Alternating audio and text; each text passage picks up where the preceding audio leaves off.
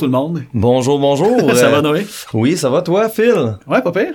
Ouais. euh, avant qu'on l'oublie, j'aimerais remercier Simon à la board parce que on va sûrement l'oublier à la fin de l'émission. Donc, euh, CR Audio, euh, merci. Et Simon Pelletier euh, à la technique et notre euh, recherchiste euh, on the side si jamais on a des questions. euh. il a été quand même une ressource euh, la dernière fois pour deux, trois affaires euh, dont je m'en souviens plus trop, mais ah, il, il est une ressource, point. C'est une ressource. Une ressource, une matière première. Donc, euh, aujourd'hui, on soit euh, Jess Fush. Euh, Jess Fush, euh, en fait, on est content de t'avoir au podcast. Parce que je pense que ça fait à peu près 10 ans qu'on se connaît. Ça doit faire à peu près ça, un petit peu plus même que 10 ans. Puis à chaque fois, je pense qu'on finit euh, à, chez Slam 10, qu'on finit par parler de songwriting. J'ai cette impression-là, du moins, qu'on finit par parler toujours de songwriting. Puis euh, ben, ça nous est venu comme une évidence un peu de t'avoir comme, comme invité, justement. Pour parler de songwriting euh, à notre euh, émission. Donc, euh, on voulait savoir en premier la question la plus simple, ça vient de où cette passion-là d'écrire? Je veux dire, t'as-tu directement une bass ou une guitare? D'ailleurs, t'as commencé par une bass ou une guitare dans les mains? Moi, j'ai commencé, les gens savent pas ça, mais j'ai commencé avec une guitare que j'ai achetée d'un, d'un ami. Puis, euh, mais même avant ça, vu que je jouais un peu de piano, j'avais un petit synthétiseur. Fait qu'au niveau songwriting, le premier souvenir que j'ai, c'est moi qui pèse sur les notes du synthétiseur un peu, puis qu'au lieu d'essayer de faire des chansons que je connais, j'essaie de faire des mélodies. Mais tu sais, j'ai genre 8 ans, 7 ans, puis j'avais un piano, évidemment, je prenais des cours de piano, puis mon prof voulait me faire apprendre des tunes qui étaient qui existaient, puis moi j'avais bien plus de fun à essayer de comprendre comment faire moi-même mes propres mélodies. Fait que mon plus vieux souvenir de songwriting, c'est ça. La bass, c'est venu, venu plus tard, dans le fond, quand j'ai commencé à avoir un band, mais euh, euh, ouais, guitare, euh, guitare, piano, là, mettons, là, tu sais. C'est les premières idées de, de moi qui écris des chansons, là, tu sais, là. Ah ouais, vraiment, guitare, euh, guitare, piano. Fait que ça veut dire que, dans le fond, toi, t'étais la victime, comme beaucoup de gens, de... On cherche un bassiste dans un band, fait que tu switches de la guitare à la bass. Même que pire que ça, je l'ai souvent raconté, mais quand moi, mon ami, je l'appelle pour dire qu'est-ce que tu fais aujourd'hui, on va, on peut-tu jouer ensemble, j'ai 12 ans, là, tu sais, là. Puis il disait, ben, viens chez nous, là, j'étais avec mes amis, puis on se part un groupe de musique, là, j'étais ben, ben impressionné, mais moi, je savais pas de temps c'était quoi un groupe de musique, tu sais, tu comprends, la musique que j'écoutais, c'est la musique que ma sœur écoutait un peu, là. Puis là, j'étais allé chez lui, puis j'ai rencontré les gars, puis ben, il y avait pas d'instrument dans la cave, mais les gars, ils étaient comme, moi, je suis drummer. Puis l'autre, il disait, moi, je suis guitariste, tu sais. Puis là, j'étais comme, qu'est-ce que je peux faire pour être dans votre band? Puis il était comme, il nous manque un bassiste. Puis j'étais comme, c'est quoi ça? puis ils m'ont expliqué que c'était quoi. Puis la semaine d'après, j'étais arrivé avec un ampli puis une bass, j'ai dit, c'est moi votre bassiste. Mais j'avais jamais joué de bass, là. On s'entend, là? Fait que j'étais avec l'instrument, puis là, j'ai dit au guitariste, sauf que là, il falloir que tu me dises comment ça marche, puis il a dit, je pense que les quatre cordes que t'as, c'est mes quatre premières. fait qu'il dit, regarde mon doigt au ski, puis joue à peu près à la même place, ça va être ça. Puis les premiers trois mois, ça a été moi qui faisais juste la corde ouverte quand je le voyais faire, tu sais, un mi, là, corde ouverte, là, puis la plupart des tunes, je les jouais pas, je les laissais faire, c'était trop compliqué, là. Ah ouais. mais comme ben, tu sais, j'ai- j'avais checké que tu avais à peu près euh, 14 ans quand vous avez commencé à, à monter le groupe, euh, que ben qu'on va Plus nommer, si ouais, le c'est savez pas, ça, c'est extérieur. Ouais, on avait déjà 12 ans quand euh, ça s'appelait pas extérieur, mais c'était c'est les mêmes gars, là, tu sais. Fait que, euh, rendu à 14, là, on enregistrait notre première cassette, là. Mais est-ce que tu te souviens, je te- parce que de ce que j'ai pu voir dans le, tu sais, dans, dans les bandcamps puis les entrevues puis tout, c'était un, euh, tu été le compositeur majoritairement, tu sais, aussi parole musique. Ouais. Est-ce que ça a été de même dès le début? Ouais. Parce que, ok, Puis la, la source de ça, c'est bon, on avait pas de chanteur, puis on, on savait juste jouer des instruments, puis à un moment donné, il était comme va bien falloir qu'on va trouver un moyen de faire autre chose que juste jouer des riffs, tu sais. Sais, on jouait 15 secondes d'Enter Sandman puis 15 secondes de Smelting Spirit, puis notre jam c'était ça là. Fait qu'à un moment donné, moi j'ai dit je vais acheter un micro, tu sais. Mais les gars étaient comme ouais, mais tu sais pas chanter, j'étais comme ouais, mais tu sais faut bien commencer à quelque part. Puis les gars étaient pas d'accord que j'achète un micro, ils avaient peur que je m'improvise le chanteur du band. Mais je disais mais non, mais faut au moins avoir un micro pour se donner des cues, pour je sais pas trop, tu sais. Puis à cause de ça, on dirait que j'ai commencé à pogner un lead un peu, mais déjà, tu sais, euh, dès les premiers moments du groupe, je suis arrivé avec des idées de tunes, là, tu sais, là. Ah ouais, ok. Fait que Le- tu composais Ouais. Ah ouais. Le texte, c'est arrivé un peu plus tard, mais mettons, quand on a fait notre première cassette à 14 ans, en 94, c'était toutes des tunes originales, il y en avait 10, c'est moi qui avais écrit euh, au moins la moitié des textes faciles, puis la moitié des tunes. Le reste, c'était comme une genre de collaboration un peu approximative des gars, là, tu sais. Cam, c'est hot, c'est, c'est jeune quand même, 14 ans pour dire j'ai écrit 10 tunes qu'on a recordé sur une cassette. Moi, je, je trouve ça hot. À 16 ans, je les avais enregistrés à la Socan. Ah ouais. mon plus vie- mon- ma plus vieille inscription de la Socan date de 96. Puis c'est vraiment drôle parce que c'est des tonnes de cette cassette-là qui ont jamais sorti, tu sais. tu le ACC TV que Ouais, j'ai pensé. Ok, ouais, j'ai vu ça. Appelle ça comme tu veux. C'est, c'était les, tu sais, c'était vraiment niaiseux. Puis c'est pas écoutable. Là, tu sais, quand on a réuni le band pour le 25e anniversaire, il y en a un qui a apporté la cassette, puis on l'a mis, puis on a, on a toffé une minute. Là, tu sais, c'était pas écoutable. ouais. là. C'est clair, là. Mais j'en avais vendu genre 150 dans mon école. J'étais bien, bien fier. Ah, quand Ah, même. ouais, quand même. Ouais. Tu sais, euh, extérieur, il y a eu plusieurs changements de chanteurs. Ouais. Y a-tu un moment que tu t'es dit je pourrais l'être, puis le Ben a dit non, ou toi, t'a- t'avais comme une confiance pas gagnée encore de remplacer parce que, tu sais, je veux dire, tu C'est composais c'est une bonne tout, question, c'est exactement chantes, ça, je pense. C'est vraiment une combinaison des deux. C'est-à-dire un manque de confiance de. J'étais pas mal convaincu que j'avais pas une voix qui était une voix de leader, tu sais. Je comprenais la technique vocale, je comprenais les notes, l'écriture, ces affaires-là, mais je comprenais aussi le sens important d'un leader d'avoir une voix unique. J'étais comme pas vraiment convaincu que moi j'avais une voix unique qui allait se démarquer. Fait que j'étais plutôt d'accord avec les gars qu'il fallait qu'on aille un chanteur leader, là, tu sais, à laquelle cette personne-là, si elle composait pas, c'est pas grave, moi j'allais fournir les tunes, tu sais. Fait que c'était quand même une entente tacite, là, on s'entend. Mais euh, mais aussi, je pense qu'il y avait peut-être une petite crainte là, que je prenais peut-être déjà pas mal de place. Fait que si en plus je, je- je décidais d'être le chanteur du band, ça aurait pas passé. là. C'était comme tu peux faire tout ce que tu fais comme leader, mais tu seras pas en plus le chanteur, ça va faire. Là. Contrôler le band C'est d'une ça, main de fer, là. ouais, c'est ça. Ben c'est surprenant parce que c'est ça. Moi, j'ai, j'ai- tu sais, on a réécouté la, la discographie, euh, ta discographie entière. Mm. Puis là, justement, dans Vieux singe, tu chantes dans euh, dans Campanile, je crois. Ouais. Ouais, c'est ça. Puis à chaque fois, on a comme crime, me semble ta voix elle sonne bien, elle se démarque. Puis d'ailleurs, c'est une autre question que ça m'a fait amener cette question-là de tu vois la, la voix du chanteur d'extérieur, je la trouve plus euh, générique, on va dire. Ah tu sais. ouais? Vraiment. vra- En tout cas, c'est d'avis personnel. Ouais, je comprends. là. Je la trouve vraiment plus générique. Puis toi, ta voix elle se démarque plus. Puis là, je me disais, est-ce que la tonalité de la voix d'un chanteur fait que ses airs sont plus spéciaux, tu sais, dans le sens que deux chanteurs pourraient chanter la même chose, mais il y en a un, ça va pas faire générique, puis l'autre, ça va Mhm. faire générique, tu sais. Ouais, c'est sûr. Mettons, moi, je le vois avec les drummers en studio. Le même beat de drum peut être joué par deux drummers. Il y en a un qui a, une identité dans ce comment qu'il fait, puis pourtant c'est le même beat en quatre. Euh, fait que dans les chanteurs, c'est la même chose, tu sais. La même mélodie, ça peut devenir très générique dans la voix de quelqu'un, puis pas dans un autre. Là. Fait que là, moi, je suis pas mal persuadé que le, c'est important ça, ce bout-là. Mais peut-être que les, ce que j'avais euh, entre les mains comme outil, c'était Marc pour le premier album complet, puis tous les autres albums, ça a été Martin. Moi, j'ai dit, on va dealer avec ça. Ça va être ça, puis euh, l'important, c'est que les tunes soient bonnes, en fait. Si on focus trop sur la voix du chanteur, c'est que les tunes sont pas très bonnes. Fait que si on a réussi à faire ce qu'on fait avec des voix qui étaient pas nécessairement particulièrement des voix euh, originales, euh, ben tant mieux, tu sais. Mais c'est vrai qu'on se le fait, là, comme là, on vient de sortir une tonne à cause du 25e, puis il y a tellement de chanteurs différents. Je sais même pas si les gens peuvent percevoir combien il y a de chanteurs, parce qu'à un moment donné, c'est la même mélodie, hein. Tu sais, c'est comme l'enregistrement. Fait que t'es comme pas sûr qui chante soudainement, là. C'est une bonne question parce que l'avais regardé. euh, mais en fait, tu sais, moi j'avais le texte euh, Bandcamp avec les Ouais. noms à côté. Puis moi je trouvais que c'était évident quand Ah même. ouais? Un coup que t'es tout un à côté de l'autre, c'est évident. Ah ouais. Ouais. Je me suis posé la question si c'était évident parce que ben c'est peut-être moi qui lis les commentaires des fans. Il y en a un qui était comme ça aurait été le fun d'avoir le premier chanteur qui a chanté Whippet. J'étais comme mais il est là, il est très là même, là, tu sais, il est Ah ouais. super évident, tu sais. Mais je pense que c'est pas si clair que ça pour tout le monde. Il y a même du monde qui, qui avait de la difficulté à savoir euh, des fois entre Martin et Marc, puis pourtant pour moi c'est assez différent. Hey, moi, pour vrai, j'ai écouté les albums extérieurs, c'est lui qui m'a dit qu'il y avait deux chanteurs différents. J'ai écouté pense back à back, là. C'est-tu vrai? C'était back à back la, même- la même heure, là. J'ai pas remarqué qu'il y avait deux pas remarqué chanteurs qu'il y avait deux Je chanteurs? pense une raison peut-être pourquoi le monde il le remarque pas. Puis là, ça vient de me popper dans la tête. Tu sais, si c'est toi qui écris toutes les tunes, Ouais. Ouais. peu importe le chanteur, c'est toi qui faisais les mélodies vocales. Ouais, ouais. Je pense que le, le feel était là, puis la progression, tu sais, t'as été le, le maillon constant. Ouais, ouais, Fait que Parce que même des fois en écoutant extérieur, il y a des bouts tu fais ah, tu sais, si j'avais connu Rouge Pompier en premier, j'aurais trouvé qu'il y avait des bouts qui, Ouais, ouais, ouais. t'as ta signature dans le fond Absolument. Mais tant mieux, mais tant mieux si comme en tant que songwriter, tu peux comme avoir des patterns que les gens reconnaissent, mais c'est vrai que t'es pogné avec ça aussi, dans le sens que là, après ça, t'es prêt avec les comparaisons.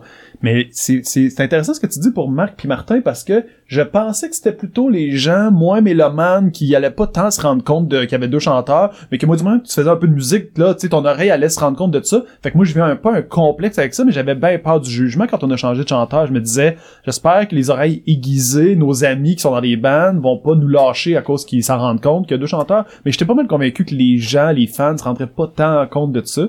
Mais maintenant que tu me dis que toi t'as pas vu ça aller, je me dis, bon, pas ça a passé comme dans du beurre. ah ouais, puis ben, tu sais, d'ailleurs, est-ce que toi, t'arrivais au, au chanteur puis tu disais, bon, tu vas chanter ça, ça, ça, voilà la mélodie, tout était fait ou ça, Ouais. il y avait quand même un, une part qui se faisait en- dans le band, tu sais? Ben c'était c'était plus intense rendu au deuxième album quand on a changé de chanteur parce que Martin est arrivé puis l'album était composé au complet puis il est arrivé puis deux semaines après l'album était enregistré avec sa voix là. Ça veut dire Ah que toute ouais. la musique était faite déjà. Lui il est arrivé, on lui a donné ligne 1 euh, ça va en fou. C'est au bout de la montagne. Ok, on la refait. On a fait toutes les lignes comme ça de la première chanson. Puis la première fois qu'on a tapé ça, je suis parti chez nous. J'ai écouté ce qu'on avait fait. Puis j'ai dit à Jérôme Boisvert, l'ingénieur de son, ah fuck, on n'a pas le bon, je pense. Sais, genre, j'avais, on a enregistré une tune, j'étais là, oh non, on vient de dire que c'est lui le chanteur, mais je pense que ça marche pas. Puis Jérôme, il m'a dit, faites-en pas, là, tu sais, la nervosité, c'est deux semaines qu'il est là, il est stressé parce que c'est, tu sais, vous êtes un band connu, c'est un propre, c'est normal, là. Puis finalement, ça s'est super bien passé, là, tu sais, c'était correct après. Mais la première fois, j'étais bien, bien stressé. Mais c'est oui, ça a été piano, tan, tan, nan, nan, nan, nan, les voici la première phrase, vas-y. On l'a fait, on Ah l'a refait, ouais. on l'a refait, deuxième phrase. Hey, c'est que- stressé euh, auditionner pour un band inconnu avec des nowhere dans un sous-sol. là. Fait que j'imagine t'auditionnes pour Ah, la pression devait être quand même assez forte pour lui. Il était willing, il avait genre 23, je pense, 24, il était comme let's go, on le fait, puis euh, tu sais, il était un bon joueur là-dedans. là, ça a été, j'ai été chanceux là. Mais c'est vrai que là, à ce moment-là, ça a été pour répondre à ta question plus intense au niveau de ma mon contrôle des mélodies, tonalités, Ouais, euh, ouais, mots, puis etc. Il avait pas vraiment tant son mot à dire sur comme l'ensemble des détails. là. Le premier album, par contre, je dois dire, Marc avait beaucoup d'input. C'était un gars créatif. Fait qu'avec après avoir eu la mélodie puis les textes, là, il était capable d'arriver aussi puis de proposer des idées. Là. Ah, ok. Te, te souviens-tu euh, le- moment que tu sais que t'as tout le temps senti que t'avais un peu le, le, le lead dans la composition, mais le moment que t'as pris l'écriture euh, tu au sérieux entre guillemets, Mm. tu sais que t'as commencé à réfléchir plus au texte, Tu au début extérieur versus rouge pompier, il y a un range d'évolution, tu Mm. c'était plus premier degré, puis maintenant c'est rendu plus euh, tu sais un peu cryptique on pourrait Ouais, dire. ouais, C'est-tu absolument. le moment que t'as pris conscience de vouloir travailler les textes d'une manière sérieuse, comme je pourrais dire? Ben, le mot cryptique est incroyablement bien choisi, parce j'aurais jamais pensé le dire, mais c'est exactement ça que je fais. Puis j'avais jamais pensé le résumer avec un aussi bon mot, genre. C'est vraiment ça maintenant ma technique, c'est de le rendre le plus cryptique possible. Puis, puis pour vrai, le premier album, on s'est tellement fait critiquer de faire de la musique facile que automatiquement chez moi, c'était comme je vais leur prouver que je suis capable de faire aussi autre chose. Puis ça m'a poussé à amener mon écriture ailleurs complètement. Puis évidemment, à force de travailler avec des bands, à un moment donné, t'entends un peu comment que les autres écrivent, puis tu te dis, waouh, les autres, ils l'ont, tu sais. Ouais. Puis tu sais, t'écoutes les vulgaires machins, tu fais comme, ah, mais c'est eux qui ont raison, là. Fait que là, tu vois tous tes patterns un peu fake de adolescents qui essayent d'écrire des chansons. Pas quelqu'un qui écrit des chansons, c'est quelqu'un qui essaye d'écrire comme les autres, là Ouais, ouais. je me suis beaucoup rendu compte de mes faux patterns qui étaient pas moi, là, tu sais. J'ai Ouais. vu comment Guillaume était juste lui-même, point final, il faisait juste dire, puis parler, puis chanter comme il chante, les mots qu'il disait, c'était comment il parle. Là, je me suis rendu compte que ce que je dis aujourd'hui, c'est l'expression, c'est do you, là. Fais ce que toi t'es bon dedans.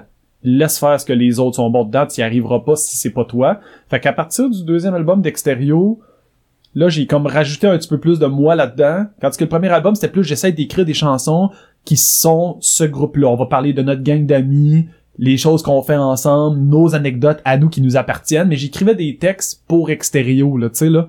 C'était pas tant moi, là, c'était plus précis par rapport à un public cible pis tout ça. Puis, euh, tu sais, c'était fake un peu. Ben, le, le deuxième album, moi, c'est ça, je trouvais justement, en réécoutant, j'étais comme crème. euh, Je, je me souvenais pas que c'était autant.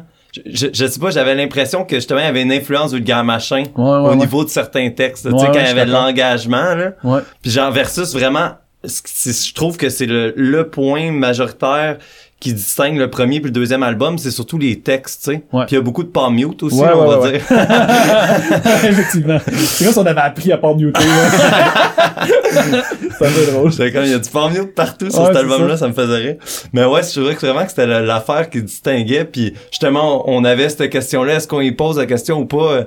À quel point Vulgaire Machin c'était une influence parce que au final c'est c'est spécial parce que vous avez les deux bands ils ont comme immer- immer- immergé en même émergé émer- en ouais, même temps. Parce que quand je regardais les dates, j'étais ah ben tu sais sûrement là que tu sais parce qu'en plus j'ai écouté euh, un 2 3 punk que Guillaume Ouais. y est passé puis là Ouais. il parlait que s'il y avait un impact sur les bands francophones et tout. Là je fais ah il y a sûrement un impact sur Extérieur. Puis là je regarde je fais ben on commençait en même temps. Ouais, fait que Ben, en fait, c'est ça qui est un peu spécial. Mettons, moi, j'ai un souvenir très, très clair de moi qui va rencontrer Pierre Rémillard, qui est un ingénieur de son quand même connu, mais à l'époque des années 90, c'est lui qui tapait tout. Puis j'avais un band au cégep, puis on avait été le rencontrer, puis on s'était dit, nous autres, si on tape avec lui, on va être, on va être bon. C'était une espèce de genre raccourci intellectuel weird. Fait qu'on avait été le rencontrer dans son studio, ben jeune, ben stressé de, tu voudrais-tu taper notre band? Puis il avait dit, Là, je suis occupé de ce temps-là beaucoup. J'ai un problème avec Indica. Ils m'ont envoyé un ban pourri, là. Ça s'appelle les vulgaires machins. Ils sont pas bons. Mais là, faut que je tape ça, faut que je le finisse. Là, il y a de la pression avec le label. Fait que là, faut... Puis moi, ma première impression, donc, des vulgaires machins, c'est que c'était pas un ban bon. Pierre Rémillard, il me disait que c'était pas bon, tu sais. Mais cet album-là, des vulgaires, il était incroyable, là, tu sais. Puis il sonne Pierre Rémillard, puis tu vois le talent, là, des vulgaires. Je comprends Indica d'avoir dit, ça, c'est une priorité, tu sais. Mhm. Mais euh, ma première impression des vulgaires, c'était ça. Ensuite, j'ai entendu avec Musique Plus c'était quoi. J'avais pas de temps à accrocher. Mais 2001, 2002, 2003, ça a été des années très très importantes. C'était la préparation pour nous d'un premier album, de mon écriture, de mon ajustement avec ce qui se fait au level élite au Québec en rock, puis de dire bon ben là ce qu'on faisait avec Exo dans les dix dernières années, c'était crispement pas élite, là, c'était vraiment vraiment c'était nono là. Fait que là on va prendre les trucs les moins nono qu'on a, on va essayer de faire un album avec ça, mais c'est sûr que c'est pas pour rien que exactement deux ans après le premier album, on en a sorti un autre. C'est que j'étais déjà dans un processus d'améliorer mon écriture. Les vulgaires machins ont eu un gros gros impact là-dedans. Mais moi j'écoutais des bands comme euh, comme Anonymous puis euh, tu sais Overbass, Barf puis euh, ça toutes Pierre les- Rémillard c'était ça, ça Anonymous ça. Cryptopsy puis ces c'est toute affaires cette gang-là, là, tu sais, là. Euh, évidemment, Groovy puis Grimmskunk, là. Fait que donc, tu sais, t'écoutes Groovy, Grimmskunk, les textes sont bons, là. Sais, euh, ou c'est cryptique, justement, comme tu disais. Fait que donc, euh, moi, j'arrivais avec des tunes comme les Whippets, c'était un peu spécial, là. Mais il va falloir que je step up ma game si je veux percer. Parce que, nous, on a sorti, pour vrai, notre Whippet est sorti, ben, elle était connue en, les gens ont app- appris que ça existait en octobre 2003. Hawaiian est arrivé en février 2004, là. OK? Fait que nous autres, on a eu, on a eu Whippet, puis on a commencé Bonhomme Sateur, puis après Hawaiian est arrivé. Puis là, on a été embarqué dans le, le raz-de-marée des, des trois accords. Mais les trois accords, c'est des textes qui sont très intelligents, mais très drôles en même temps, mais il y a une subtilité dans ce qu'ils font, tandis que nous, c'était juste premier degré, tu sais. Fait que nous, on était comme le moins bon trois accords pendant cette période-là. là. Toute l'année 2004, on était très connus, mais les gens nous aimaient pas parce qu'on était drôle nécessairement, là. C'était un peu nono, là. C'était comme un novelty act un peu là de tu sais une- la tune est bonne, la joke est bonne, oui pète, le Ouais. refrain catchy puis C'était euh, catchy pis tout, mais c'était pas. On, moi, je, moi, sentais pas qu'on avait gagné quelque chose avec ça. J'avais un peu l'impression que ça allait nous nuire. Puis je voyais que les trois accords c'était bien fait, puis c'était intelligent malgré tout. Quand tu réécoutes cet album-là, tu te dis non mais personne d'autre aurait été capable d'écrire ça. Nous, on avait un humour genre je fais un pet c'est drôle. Eux autres ils auraient fait quand même une tune sur un pet, mais ils l'auraient rendu quand même avec un degré à quelque part que tu peux réfléchir. Là. Fait que moi, j'étais bien impressionné que les trois accords fassent ça. Mais les vulgaires faisaient déjà de la musique intelligente depuis deux ans, là. Tu sais, ils étaient connus depuis 2001, je pense, 2000, à faire de la musique quand Moi, même je pense plus... aimer le mal, c'est ça, 2001. ouais. Ouais, c'est ça. Ouais. Donc là, 2001, tu sais, s'ils sortent Aimer le mal, pis c'est quand même un solide album, tu sais, qui te fait réfléchir sur ta façon d'écrire, mais ils font quand même, mettons, je sais pas, moi, je fais de la poudre, tu sais.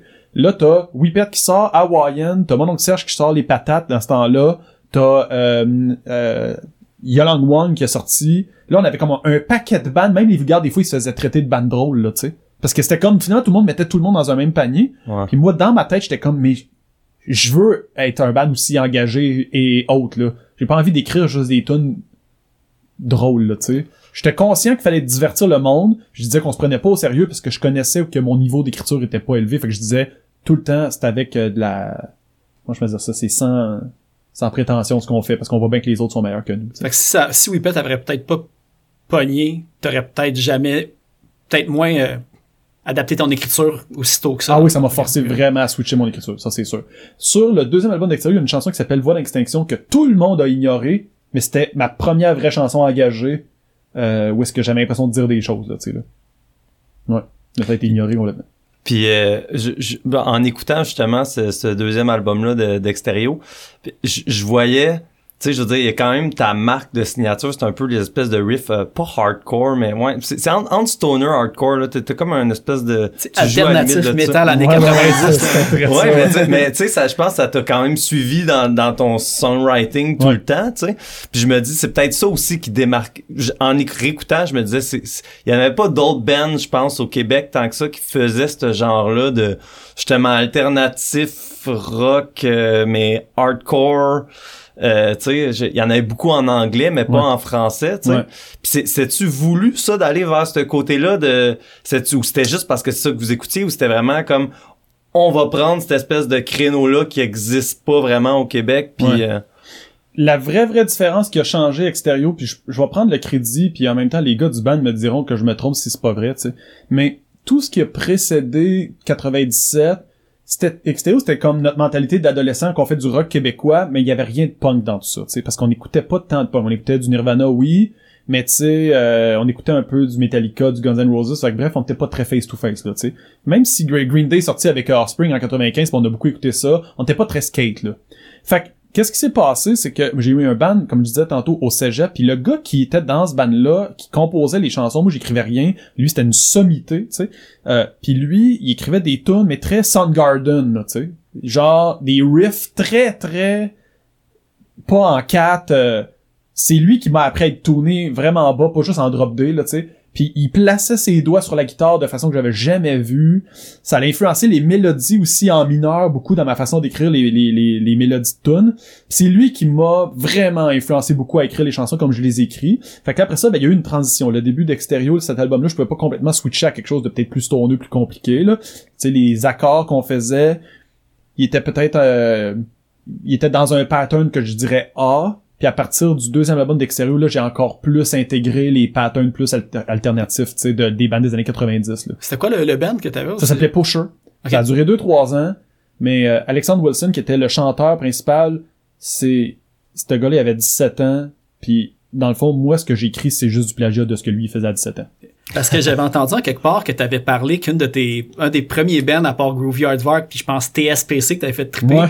c'était Kermesse. ok, puis moi pour vrai là, je- tu sais là je vais, on- je vais pas la dire au complet, mais mon, adresse Hotmail c'est encore Kermesse quelque chose, ok?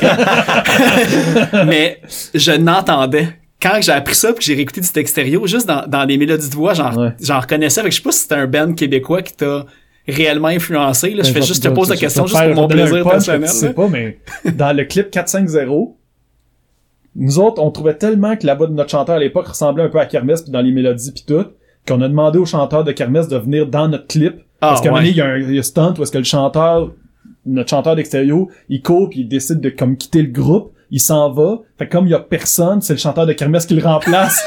Il y a ce gag-là dans le clip, mais personne sait que c'est le chanteur de Kermesse. Aïe, aïe. Fait que moi, je suis le seul à trouver ça malade. Puis le chanteur de Kermesse, il est content de l'avoir fait. Personne n'en parle jamais. Nous, c'était un stunt à l'époque. Wow, le groupe Kermesse. Le chanteur, il a accepté de venir faire un stunt dans notre clip, tu sais. Jamais personne Ça me rend tellement heureux. Là. Je- personne peut voir mon sourire, mais j'ai mal aux joues en ce moment. Fait ouais, puis moi je parle souvent avec les gars du band Ouais. puis euh, on parle encore récemment tu sais les gars aimeraient ça que je puisse faire parce que leur leur bande maîtresse appartiennent encore à leur ancien label puis ils peuvent pas les sortir fait qu'ils aimeraient ça que Ouais, moi je rachète les je bandes pense, maîtresses ouais. ils aimeraient ça que moi je rachète les bandes maîtresses puis que je les ressorte enfin pour leur donner une deuxième vie mais tu sais ça coûte quand même assez cher mais je parle quand même avec eux Puis pour moi je trouve ça fou de parler avec eux autres mais c'est vrai qu'aujourd'hui malheureusement les gens sont ils ont- sont moins marqués par euh, par Kermesse Quaticook. Quaticook est une petite ville. euh, Yeah, man. Ouais. Ah, mais tu sais ça. Tu sais, ça, c'est des références que pas tout le monde a. Moi, dans ma tête, j'avais l'impression que je pouvais amener ce que eux faisaient dans les années euh, 2000 et plus. Là. Les années 90, c'était quand même une belle bulle pour eux autres. Mais ça est resté là-dedans, tu sais. Puis, euh, ben, tu euh, t'as parlé tantôt de, dans, dans le studio avec euh, Rémi Arve. Tu sais, tu travailles beaucoup avec euh, Franck Joliot aujourd'hui. Ouais.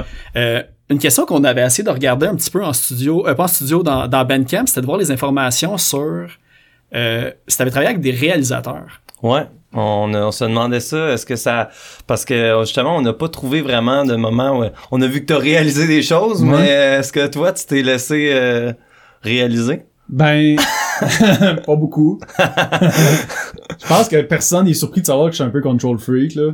Fait que ça a peut-être été difficile pour moi de... dans le fond, moi, je me suis entouré de gens qui allaient me laisser Contrôler. contrôler le projet. Là, je suis sûr que les gars d'Exeo seraient comme enfin, ils l'admettent, c'est genre. Mais, d'un autre côté, Jérôme Boisvert et Frank Joly, ils ont aussi beaucoup changé ma façon de penser, là. Tu sais, là, Jérôme Boisvert, il m'a appris à chanter, il m'a appris à faire des mélodies puis des backs. Puis aujourd'hui, je fonctionne encore comment que lui m'a montré. Fait que je lui donne beaucoup de crédit de réalisateur, là, tu sais, euh, euh, vraiment beaucoup. C'est lui, là, qui a pris Extérieur comme pas bon, puis là, il a dit, OK, les vocales, on va faire de quoi avec? C'est lui, il, venait de faire ça avec les trois accords, puis il l'a fait avec nous, tu sais.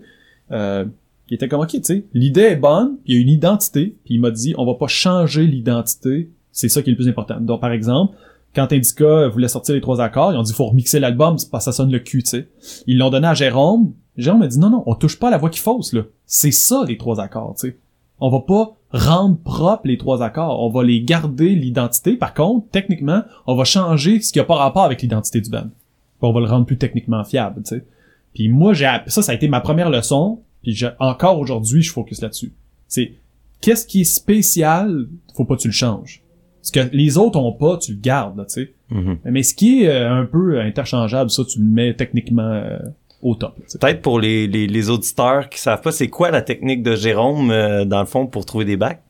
Dans le fond, Jérôme, il a, il a tout le temps eu un piano à côté de lui. Puis il y a avant chaque ligne, il regarde le piano puis il joue la ligne avec le piano puis il regarde les notes, tu sais. Fait qu'il requestionne chaque note où ce qu'ils sont placés, dans quel rythme puis où ils sont sur le piano. Fait que mettons euh, même chose qu'on disait, euh, je sais pas, mettons euh, j'ai un exemple de extérieur, euh, Whippet, mettons. Avec Whippet, c'est euh, je sais pas euh, Bon, ok, ok, pourquoi t'en as pas acheté? Là, il check la mélodie. Là, il me disait, ah, belle mélodie en, je sais pas, la mineur, tu sais. Là, il dit, ça, cette note-là ici, dans ta ligne, est super intéressante. C'est une belle note, les autres bands n'auraient pas fait ça. Toi, t'as pensé à cette histoire-là. Celle-là, on va l'appuyer. On va l'appuyer avec quoi? Quelle note qui va avec ça sur le piano? Puis il me montrait, tu sais, dans la quinte, dans la tierce, whatever, selon la mélodie. Fait que bref, il y avait comme une vision très piano de la voix. Puis moi, ça m'a permis de comprendre mieux ce que je pouvais atteindre parce que si j'ai pas le piano c'est juste mon ma tête qui pense, j'ai moins de la facilité à visualiser les notes qui pourraient être ajoutées. En tout cas, à l'époque, plus facilement aujourd'hui, mais à l'époque, c'était ça. Fait que c'est lui qui m'a appris à imager les notes que je chante puis les mélodies puis il m'a encouragé à dire quand ta mélodie est, belle, c'est une belle mélodie qui se promène, là, appuie sur, tu sais. Quand c'est des mélodies ordinaires, ok, c'est pas grave, mais quand c'est une belle mélodie, là, profites-en parce que les autres ont pas cette capacité-là. Les autres ont tendance à faire comme Blink, c'est all the small thing you can. Ça, attends, juste petite parenthèse. J'allais j'allais donner le cue. C'est qu'on a remarqué que la chanson Pédalo, Ouais. c'est l'air d'All the Small Thing. Ça fait tan tan tan. Le verse, là, Ouais, ouais, le ouais, verse, ça, là? c'est. Il il il les accords, en tout cas, c'est ça. drôle. C'est exactement ça, c'est drôle. Mais quand tu fais ça, lui, cette mélodie-là, All the Small Thing, c'est quand même assez, il se promène en même place, le piano, il va pas bien loin avec ça. C'est la musique en arrière qui fait toute la chanson. Puis c'est la même chose avec la chanson, je pense, euh, je pense c'est, euh, euh, Untitled de, de Simple Plan. Il y a genre deux notes de vocales dans toute la tune, mais c'est un hit. Fait que, tu sais, Jérôme, il m'a appris, si tu fais pas ça, c'est pas grave, mais si tu fais des belles mélodies, voici comment tu peux les appuyer, voici comment tu peux les placer, puis euh, profite de, tes forces. Puis en studio, y a-tu des chansons que tu te souviens qui ont vraiment changé de A à Z? Tu sais, que t'avais une chanson au début puis que c'est devenu une autre chanson? Ah oui, c'est quand même assez- c'est arrivé quand même assez souvent. Tu sais, je suis pas si control freak que ça. À un moment donné, quand je vois bien que tout le monde, j'arrive pas à les convaincre, je me dis c'est peut-être moi là qui est dans le champ. À un moment donné, j'arrive quand même à douter de moi-même quand c'est le temps là. Mais euh, c'est juste parce que je, je suis bon pour je suis bon pour convaincre les autres là. Tu sais, c'est un peu ça. Là. Mais tu sais, je suis quand même capable de comprendre que des fois je suis dans le champ. Puis c'est pour ça que j'ai toujours fait des genres de comités d'écoute pour mes chansons, là, c'est parce que je peux comprendre aussi que un moment donné, j'ai patience infuse. là. Fait que euh, c'est m'est arrivé d'avoir des chansons où ce que un moment donné, je voyais bien que j'arrivais pas à rallier le monde. Là, je disais OK, on la switch au complet, tu sais. On vire la chanson. C'est arrivé sur le dernier album de Rouge Pompier là, en studio en Norvège. Là, j'ai vu les yeux de mon drummer qui étaient comme je le file pas. Pas, pas en tout. C'est pas vrai qu'on est en Norvège qu'on va taper ça. Fait que là, j'ai fait alright, je te fais confiance, reset, complètement reset, switch toute la tune au complet, le beat, le tempo, le genre, toute la kit au complet. C'est quoi la chanson? hein? C'est euh, Amour Aval. Ok. C'était une chanson qui était euh, très rock là, euh, très, euh, je sais pas comment l'expliquer, mais bref, plus rock, plus vite, plus tempo. Puis à un moment donné, j'ai dit, j'ai une proposition Alex, on la fait western. Puis là, il était comme, on fait exactement ça.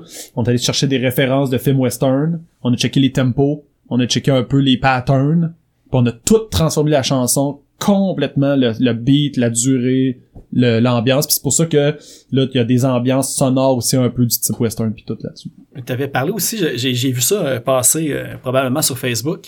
Euh, la chanson aussi, Caroline, je pense que tu avais de l'air à expliquer que ça avait vraiment changé aussi de la version originale à la version finale. Ouais. Euh, puis la rés- le résultat final est, est- il est fou. Là, Tu sais, moi, c'est vraiment, tu sais, quand t'arrives à cette chanson-là dans la pièce, tu sais, t'as tu sais, t'as la voix même qui casse à un certain point, puis Ouais. tout. Euh, c'est c'est enregistré aussi sur le bord de l'eau. Ouais. Euh, C'était comment... J'ai l'impression que c'est peut-être la chanson la plus émotionnelle captée en studio que t'as faite. Bah oui, ah oui, ça c'est sûr. En studio, t'es tout le temps en train de cacher, quitter vraiment. T'as un micro, des guitares, des amplis, bref, ta voix est surprocessée ou tes instruments sont surprocessés tout le temps. Fait que c'est que l'émotion est pas la même que. Mais, mais justement, Caroline, c'est une, c'est un, très bon exemple de si tu composes des bonnes chansons, elle va être bonne autant en band qu'en guitare voix. Ben ça en même temps, il y a des exceptions à ça, mais la, la norme c'est un peu ça. Fait qu'il faut que tu fasses confiance à ça. Puis à un moment donné, ben Alex il était comme, tu sais, Jess, cette chanson-là, le monde a, bou- a beaucoup aimé la chanson, ils ont voté très fort pour cette chanson-là pour qu'on la fasse. Mais pourquoi t'as fait pas juste guide voix puis, ça va faire différent puis j'étais comme ok on l'essaye tu sais. Mais là à ce moment-là ben tu peux pas te cacher tu sais. Tu peux pas cacher tes émotions tu peux pas faire 22 takes euh, tu sais ta voix soudainement tu sais ça peut pas être comme ben, je vais garder le couplet là je vais faire ça. C'est un c'est un one take avec euh, les vagues en arrière là tu sais. Fait que euh, la réalité c'est que j'ai essayé de faire deux takes avant mais j'ai pas fini la tune tu sais. Parce que c'était une chanson qui était trop trop euh, trop chargée dans le fond. Fait que la troisième take j'ai réussi juste à presque pas craquer à la fin en fait. Puis là les gars ils ont dit ça va être ça tu sais Ouais. on garde ça ils l'ont on avait tu sais, les gars étaient dans le studio puis il y avait des fils tirés sur le bord de la plage fait que les autres ils m'ont entendu de l'intérieur Puis, tu sais ils étaient pas sûrs que j'allais la finir fait que mais ça, ça moi c'était la preuve qu'on était capable d'écrire des chansons qui même en dehors du contexte rouge pompier allaient pouvoir survivre Ça, c'est une chanson qui parlait de ton chien, c'est ça? ouais c'est ça c'est ça Ouais, de parlant comme- de triptyque en plus, là, que tu sais, si tu le dis pas, si personne tu ne peut le pas tout le monde savoir. pense que tu c'est une fille Moi, je ouais. pensais que c'était comme Ou de peut-être ta sœur ouais. ou ta tante, Ouais, quelque chose ouais, comme c'est ça. ça, c'est ça. Exact. Fait que ben, j'aime ça dévoiler ça une fois de temps en temps quand tout le monde le sait pas, ça les surprend puis ils revisitent les chansons, ça fait une raison de réécouter la tune, mais j'aime ça que la personne se fasse une première impression de, de qu'est-ce qu'il pense que c'est puis euh, Parce que je trouvais ça vraiment intéressant, justement. on- Il y en a beaucoup, beaucoup, beaucoup de chansons que tu fais ça. On pense que tu parles de quelque chose, mais au final, tu parles de quelque chose d'autre. Mm.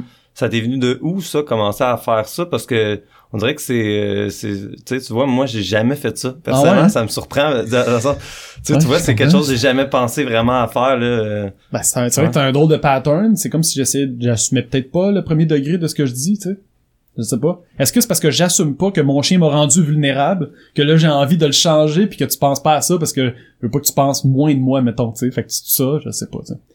Mais euh, à partir du moment où j'ai commencé à vouloir cacher la vérité dans les textes, c'était aussi une façon pour moi de dire je peux rester divertissant, mais passer un message aussi. Parce que des fois, si tu passes juste des messages trop denses, trop chargés, ça peut être trop lourd pour la personne de l'écouter. Puis après ça, la personne, elle se dit, bah, là, j'ai pas de fun à écouter ce band-là parce que c'est genre, faut trop que je réfléchisse. Puis moi, j'ai beaucoup aimé divertir dans l'écriture. Fait que c'est peut-être une combinaison, là, qui, qui me permet de cacher le sens de la tune puis de rester euh, euh, un peu funky dedans. Ça te donne un petit, euh, un petit bouclier en même temps que Ouais. d'être- de, te donner ta signature euh, Ouais, ça. unique. que- Exact. quand t'es allé, euh, en- quand vous êtes allé en studio en Norvège, est-ce que juste le fait de choisir cet endroit-là, il y avait un, un aura ou quelque chose qui vous attirait vers là-bas, vous saviez qu'il allait avoir une sonorité, parce que le dernier album de Rouge Pompier, les, le style de musique est très éclectique dessus, mais il y a un son conducteur du début à la fin quand même. Ouais. Est-ce que vous saviez que c'était la touche que ce studio-là allait vous apporter dans Non. le processus? euh? Non, parce que tu sais, on savait qu'on pouvait pas tout apporter notre équipement là-bas. Fait que là, maintenant, tu te dis, faut qu'on arrive avec des bonnes tunes. Parce que si on arrive là-bas puis le gear est poche, ben tu sais, l'album sera pas bon. Fait qu'on c'est pour ça qu'on a fait le processus, comme d'habitude, de faire choisir les chansons puis d'arriver là-bas avec une liste de chansons qui était approuvée. Fait que peu importe ce qu'on ferait, on trouverait un moyen. Mais en arrivant là-bas, on, on pouvait pas comprendre qu'est-ce qu'on aurait sous la main euh, nécessairement comme, comme équipement.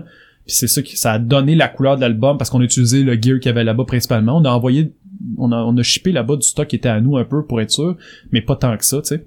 Donc euh, principalement surtout une pédale qu'on a trouvée qui traînait dans une bibliothèque là, tu sais là, puis on était comment, c'est quoi ça fait quoi ce son là Finalement, c'est presque toute le son de l'album là, tu sais. mais mais pour le songwriting versus l'album puis le son, définitivement, on s'est assuré d'avec des tunes qui étaient vraiment solides.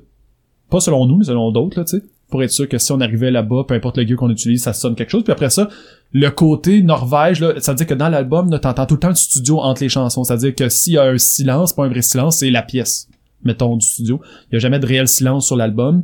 Puis euh, ça, c'était un désir de pouvoir dire à la personne, tu peux peut-être sentir que t'es dans le studio avec nous autres en Norvège si t'écoutes l'album. Ça, c'était comme, c'est un choix artistique, là. Nice. Euh, moi, j'ai une question plus euh, précis. T'as- C'est quoi ton processus d'écriture? Là, tu je veux dire, toi, quand t'écris des chansons, c'est comment tu fais ça?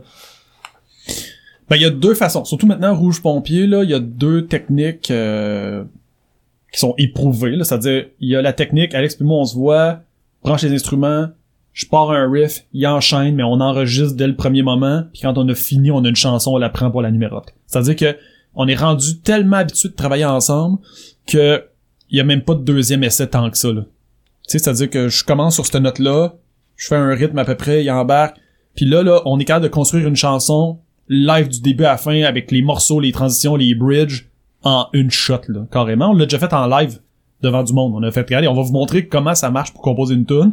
Puis là, on était comme, je vais partir un riff, Alex va me suivre, m'a comme inventé un texte au fur et à mesure, puis donné, on va arrêter en même temps.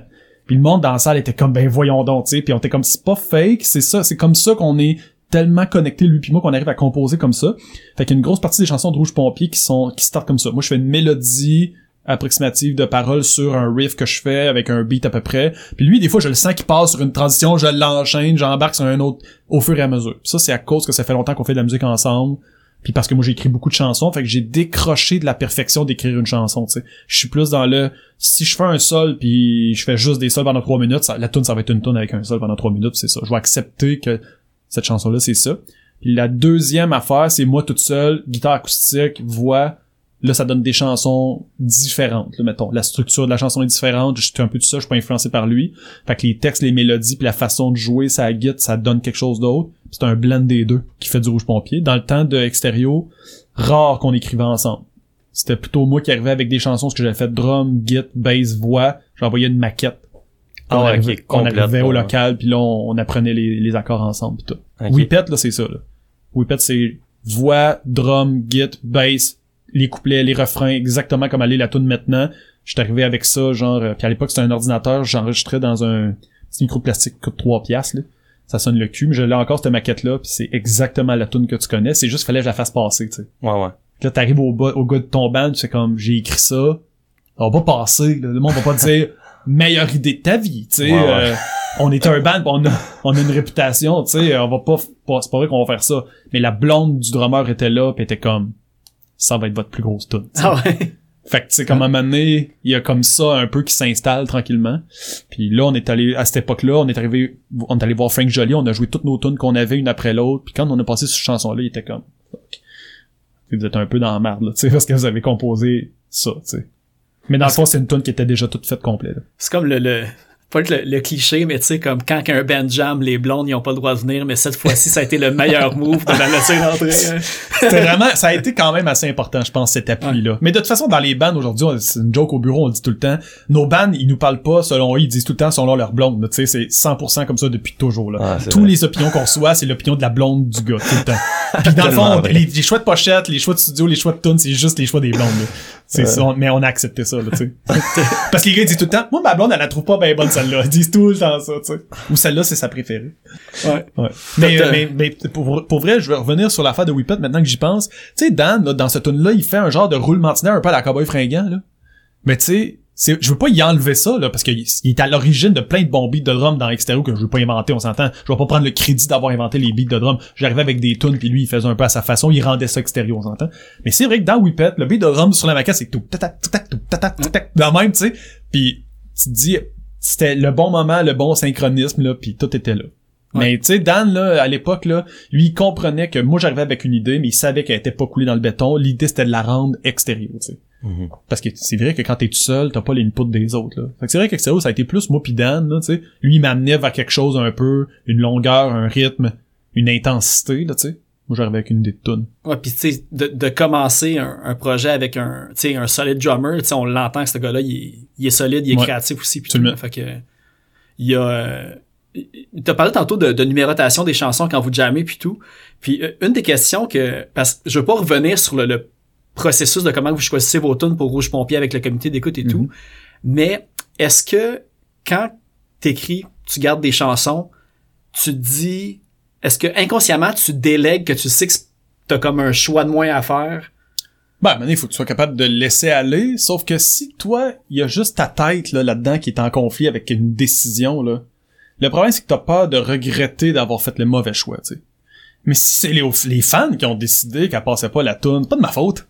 Tu sais, Ouais. c'est eux qui ont décidé. Fait que j'ai pas de regret après. Tu sais, c'est ça qui arrive, c'est que je les félicite parce que c'est à cause de eux si ça marche. Puis si une chanson fonctionne pas, c'est pas que c'est de leur faute, là, tu sais. Mais ils ont été bons pour trouver les bonnes tunes, tu sais. Fait qu'à chaque fois, même si cette chanson-là, elle sort pas, jamais, puis que ça aura peut-être été mon plus grand hit, puis il aura jamais sorti à cause que les fans l'ont pas aimé, je deal avec. Vraiment plus. Que si c'était moi qui avais pris la décision de skipper une tune, de pas, de pas la taper, pas la sortir, puis là, j'aurais un regret de... Mais d'un coup que ça aurait été elle, là, tu sais. là. Mais si ça arrive d'une chanson qu'elle t'avait vraiment, tu sais, vous pouvez la mettre, toi puis Alex, quand même, sur l'album. Ouais, c'est ça. que- On se donne la chance de le faire, mais comme là, on est en train de réfléchir à euh, une possibilité de ramener quelques chansons que moi puis Alex on s'ennuie que les fans ont pas choisi.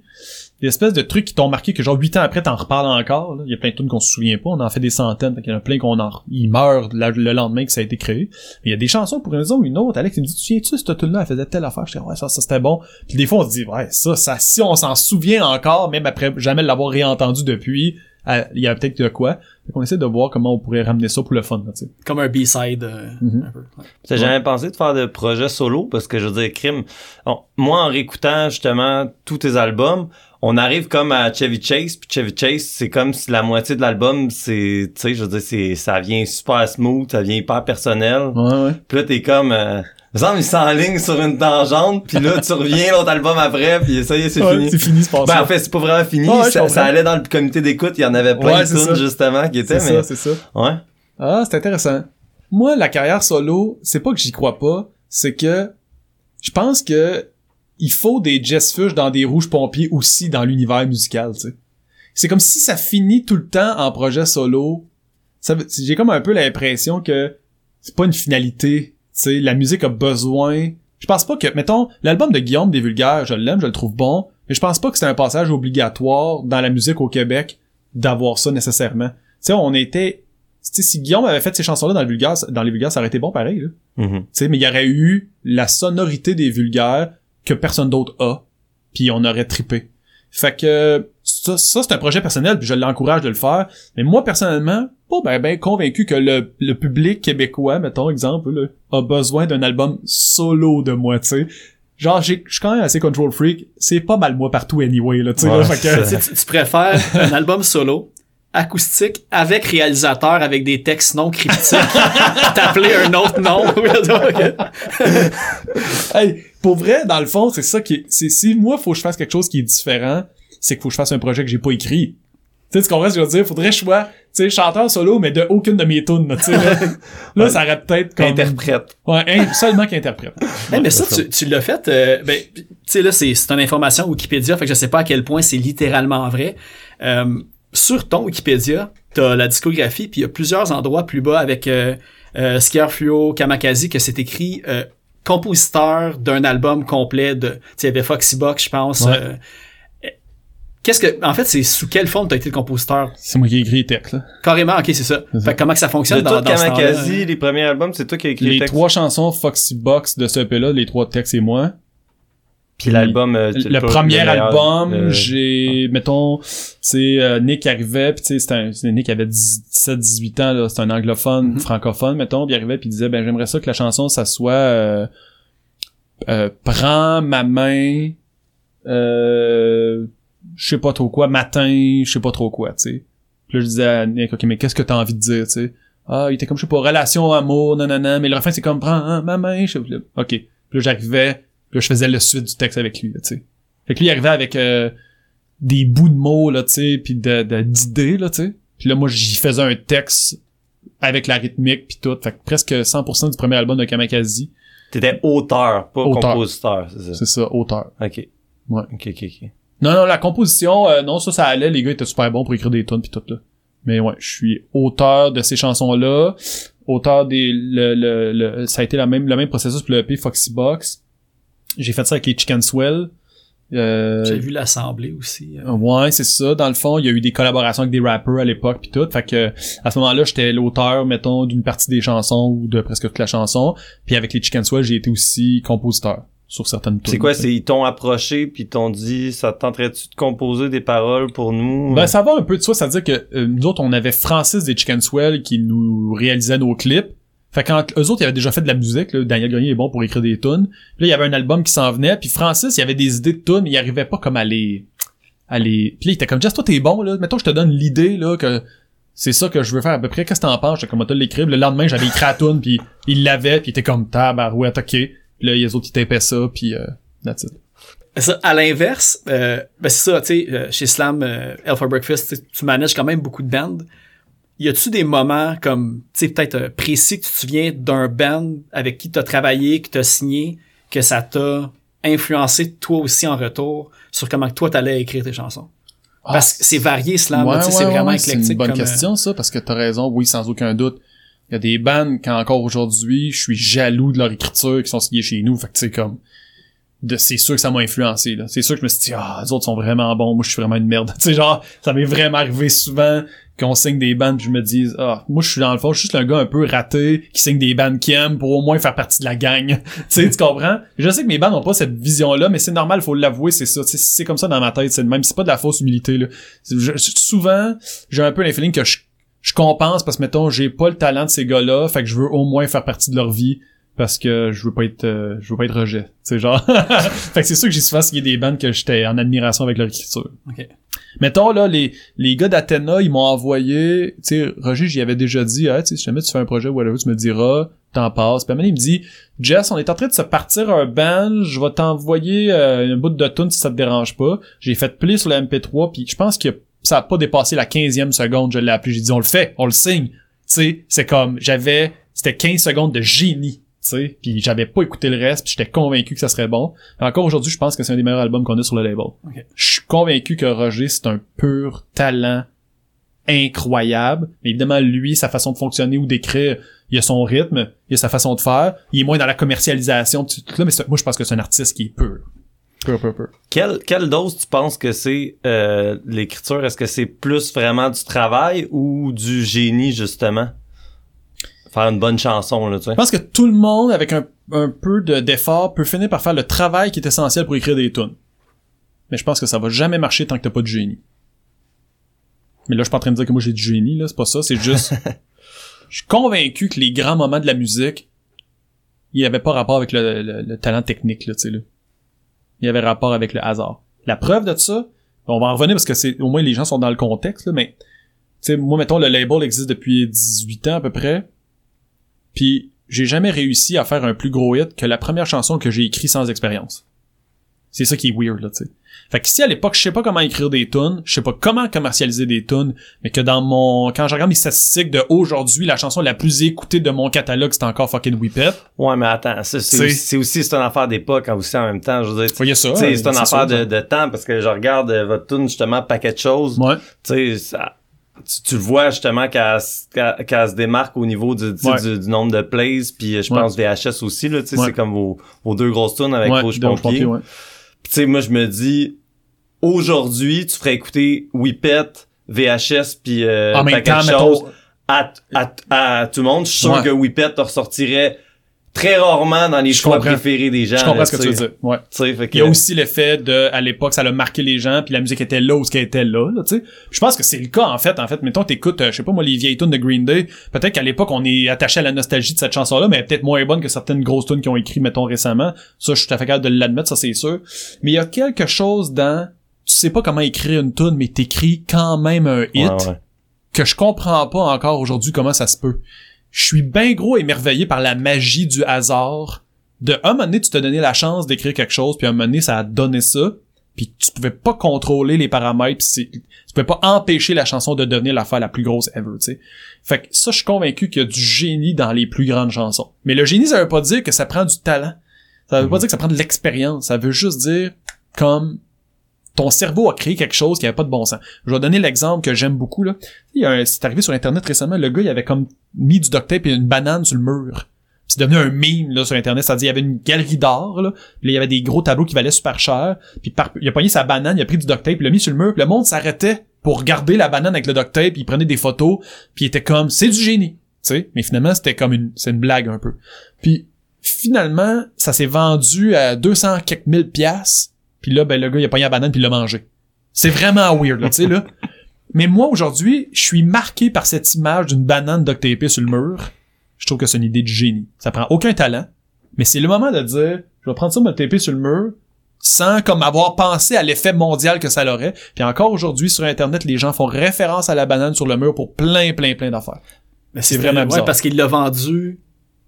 Puis après, il l'a mangé. Il l'a mangé, il mais a son- vendu, il l'a mangé. Là, les journaux en ont parlé. Là, tout le monde était comme, ben voyons donc. Puis après ça, mettons, Nike a fait comme un meme de ça. Toutes les compagnies se sont récupérées l'idée de taper quelque chose sur le mur qui ressemble à une banane. Là, il y a eu des reproductions de ça. Mais tu sais, c'est tellement niaiseux. Toi puis moi, on aurait pu penser à ça.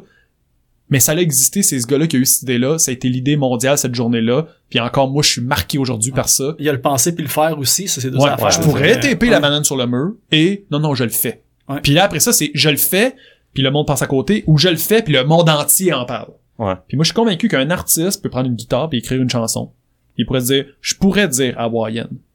Là c'est ah je vais dire hawaïenne. Là c'est genre je vais le sortir.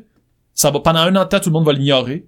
Puis là on va le ressortir avec un nouveau label. Puis là le Québec en entier va en vendre 180 000 copies parce que c'est la plus grande idée. Ouais, c'est fou, hein. T'es-tu arrivé avec une de tes chansons que t'as été le dis-moi je le fais même si les autres voulaient pas ou quelqu'un d'autre a dit ça fait je vais le faire puis que ça, ça a fonctionné ou que Ben, c'est ton éclair de génie. Genre, Ouais. c'est quoi, toi, tes, ben, je, de même, là, je, je suis avec Ouais. cette question, c'est quoi tes éclairs de génie? Ces affaires que tu te dis, là, crime ça, je suis tellement heureux d'avoir écrit ça, d'avoir fait ça, puis genre, du résultat que ça l'a amené, là, je Ouais. pense que ça va dans le Ouais, sens de ta ouais. question.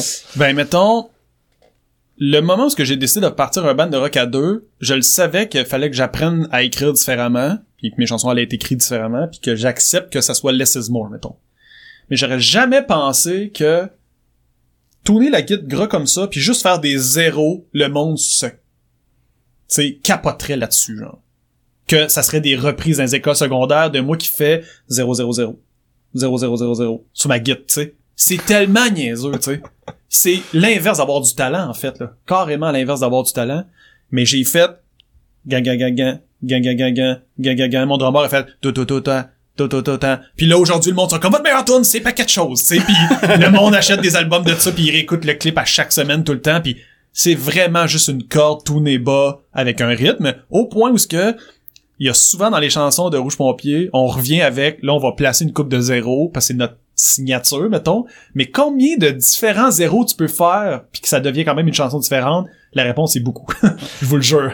Il y a vraiment beaucoup de zéros possibles. Mais il y a quelque chose que moi que j'ai remarqué dans Extérieur, genre puis c'est c'est ce qui a changé je trouve de Extérieur à Rouge Pompier, Mm. c'est que vous étiez énormément axé sur la rythmique tandis que Rouge Pompier est beaucoup plus axé sur la mélodie. Ah ouais, hein? Ouais, c'est vraiment tu sais. Il y a vraiment plein de bouts puis même on le voit, tu sais comme dans les mettons les, les trois premiers albums d'Extérieur, je parle de la trilogie là, genre ouais. avant avant le deuxième de la trilogie. Ouais. Les trois premiers, c'est c'est toujours un peu le même genre de chanson. Puis là tout d'un coup, il y a des chansons qui apparaissent que je sais pas, il y en a une de je, je- dans mes notes là, je me souviens plus des noms mais il y en a une c'est que ça c'est de c'est un peu de la musique de foire là, Ouais, ouais, ouais, ouais, euh, une autre une musique rigodon, euh, tu sais des des bouts puis on voit qu'il y a aussi plus de euh, d'hymnes qui se met, tu sais. Ouais. Tu euh, un choix réfléchi de d'aller vraiment là, tu t'es dit ah let's go, euh, je fais quelque chose de hyper mélodique euh, parce que justement j'étais dans dans une affaire très rythmique. Mm-hmm. Ben mettons, j'imagine que j'ai été influencé par les gars d'extérieur qui arrivaient quand même avec le désir d'avoir une validation dans le band.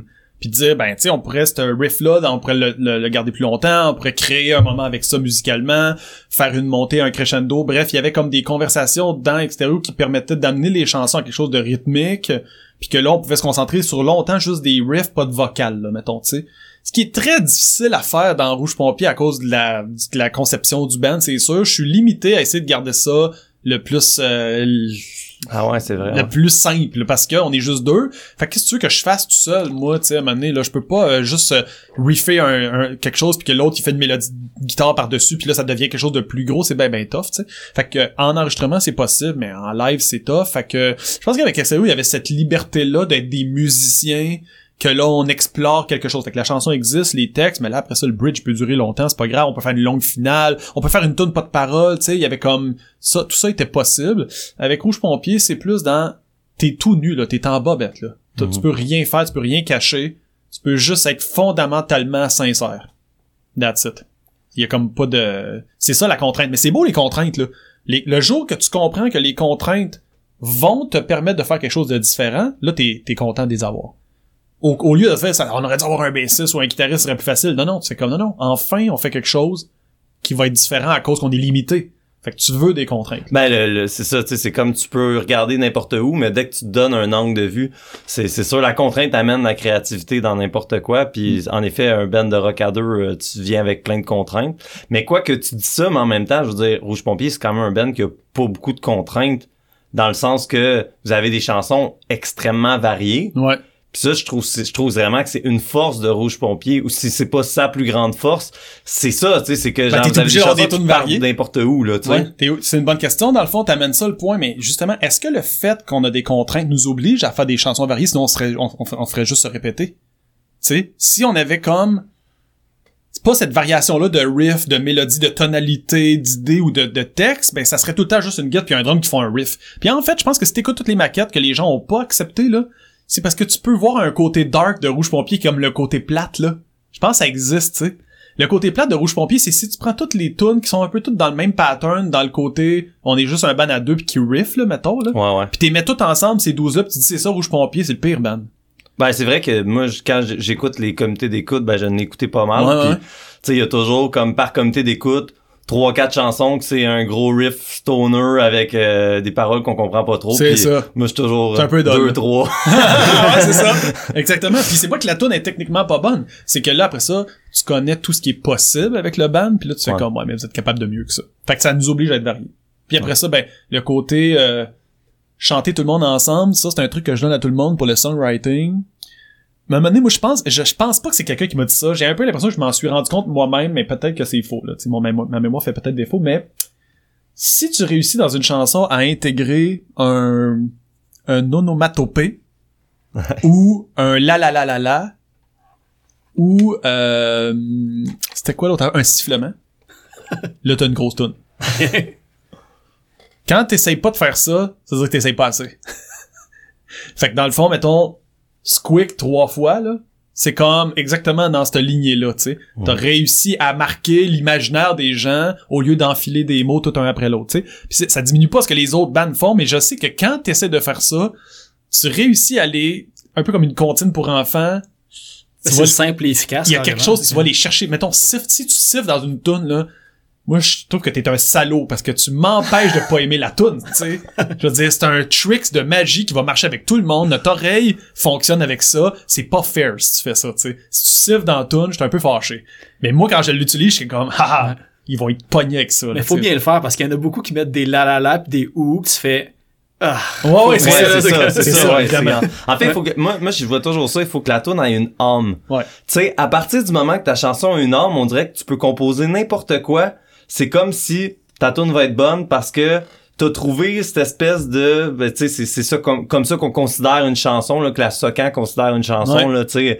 Dans le fond, c'est une mélodie sur une suite d'accords. Ouais. Puis genre, cette mélodie-là, on dirait tu sais, qu'il y en a qui vont chercher, tu sais, je, je, je sais pas, euh, mettons un Gotaille, là, je sais pas comment un Ouais, là. ouais, Tu sais, euh, Somebody that I Ouais, know, là. Mhm. Je suis sûr qu'on pourrait tout prendre la mélodie de Somebody that I used to, some- Ouais, cette chanson-là, ouais. Cette chanson- qu'on pourrait tous prendre cette chanson-là. Mais sinon, on puis la reconnaît autre t'as tune. chantes pas super Oui. bien. Fait que tu vois, c'est un hit. là.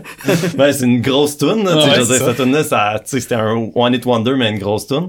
Puis tu sais, je veux dire, c'est, c'est une moment que t'as trouvé l'âme, c'est, on dirait que ça, t'as comme ce déclic-là. On pourrait faire des la la la pis des sifflements, en effet, sur Ouais. Cette tune-là. C'est ça, là, je te tu dis, sais, c'est comme si tu fais ça, t'es un salaud, parce que c'est pas obligé, là. Ça se peut que ta tune soit vraiment bonne sans le sifflement. Si tu fais ça, c'est parce que tu veux volontairement qu'elle me pogne dans la tête, que je sois prêt avec, que je m'en fasse parler, bref. Tu sais, des fois, les tunes, t'es dans la tête, mais c'est pas parce que t'es aimes, là. Ouais, tu sais, il y a des tricks comme ça, là. sais, euh, euh, il y a des moments que les artistes ils font par exprès, ils disent je vais faire ça, et le monde va être pogné avec ça, ça va être malade. tu je trouve que c'est, c'est très manipulateur, tu sais, j'adore ça. J'adore ça, puis j'ai ça en même temps. Tu sais, mais moi quand je le fais, je dis à Alex, ah, j'ai une bonne idée, check bien ça. Puis là je suis comme, euh, je sais pas moi. Na na na. Puis là il est comme oh non ça ça va être facile. Si le monde ils vont chanter ça, je suis comme yes. Yes. Il va être pris avec c'est ça. Mais euh, parlant de contraintes, je me demandais, tu composes-tu ailleurs que je, ça t'arrive-tu de composer, mettons, en tournée, de composer sur, euh, je sais pas, d'autres instruments, composer au piano, de, tu sais, ça, Ouais. ça t'arrive-tu? Parce que je veux dire, au final, c'est se mettre des nouvelles contraintes pour amener d'autres créativités. Absolument. Un- J'ai un bon exemple concret de ça qui est arrivé quand même assez récemment. Euh, J'étais avant la pandémie, il fallait que je rejoigne des amis à quelque part. Puis euh, je suis arrivé avant eux. Puis là, ils m'ont juste dit ah ben si tu passes euh, par là puis tout, tu vas pouvoir rentrer dans, le sous-sol, euh, tu peux te chiller là puis on va arriver après. Fait que je vais là, je passe par en arrière, puis la première chose que je vois en arrivant, c'est il y a un piano, tu sais. Qu'est-ce que tu penses que je vais faire? Je vais aller euh, m'asseoir dans le divan, je suis pas fou, tu sais, j'ai pas un piano chez nous de même. Fait que ouvre le piano, deux accords, je commence à chanter une mélodie. Ok, ouais, ça, ça marche bien. Pogne un- je fouille dans un bureau, je trouve un calepin et un crayon, je commence à écrire des textes puis tout. Ça, ça, ça leur a pris peut-être, je sais pas, 20-25 minutes arrivé après moi. Quand ils sont arrivés, j'avais une tonne au complet. Fini, paroles, musique. Je l'ai tapé avec euh, Rouge Pompier. On l'a envoyé dans les comités, puis le monde était comme wow, wow solide chanson, genre, tu sais là. Puis moi j'étais comme wow, ma contrainte c'était fallait que j'attende 25 minutes, puis ma- à la place de checker mon sel pendant ce temps-là, je me suis comme forcé à taper une tune avec ce piano là, les textes, le texte a un peu rapport avec l'endroit où j'étais puis des choses que j'ai vues de cette maison là. Fait complètement dans la contrainte de cette attente là, puis cette maison là, puis ce piano là, puis that's. Puis là je l'ai transp- transposé pour que ça, ça Mais ça, possible dans Rouge Pompier. mais ça, c'est du travail, dans le sens que, je veux dire, toi, mettons, il y a 10, 15 ans, Ouais. T'aurais pas pu arriver sur un piano puis en 20, 25 minutes. Dans le sens que c'est tough à expliquer cette affaire-là de. Tu sais, y en a. Moi, ça, ça m'arrive souvent de me faire dire Hey, tu composes tellement de tunes, Ouais, puis ouais, genre, tu sais. Puis moi, je suis comme dans ma tête, non, c'est juste que je sais comment composer une tune, tu sais. Tu, comprends? Genre, je dis, moi, je vais m'asseoir sur un piano, je vais essayer 10 minutes, bon, ça marche pas, on va pas me forcer, puis tu sais. À un autre moment donné, je sais que ma tête va être ailleurs, puis là, go, je... je Ouais. tu sais, je, je, je, je vais partir, puis ah, là, j'en fais des chansons, je peux en faire six euh, de suite, là, Ouais. tu sais. Ouais, il y a des moments comme ça où que ton cerveau il est super créatif pis ça donne du bon, Ouais. mais c'est pas ça veut pas dire que tu t'es dit cette journée-là aujourd'hui je vais être bon, c'est juste qu'à un moment donné ton corps est comme ça là, tu sais.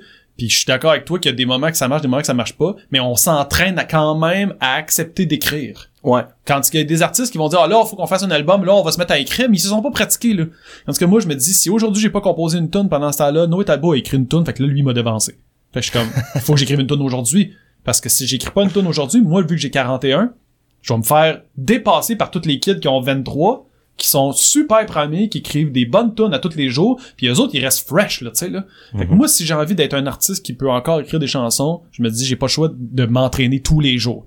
Puis là, c'est tellement ancré dans moi que quand j'écris pas des tunes pendant plusieurs journées, euh, un moment donné, dans ma journée, je je me chante des nouvelles chansons au complet, paroles, musique, sans avoir d'instrument. Ah ouais. Je fais la cuisine.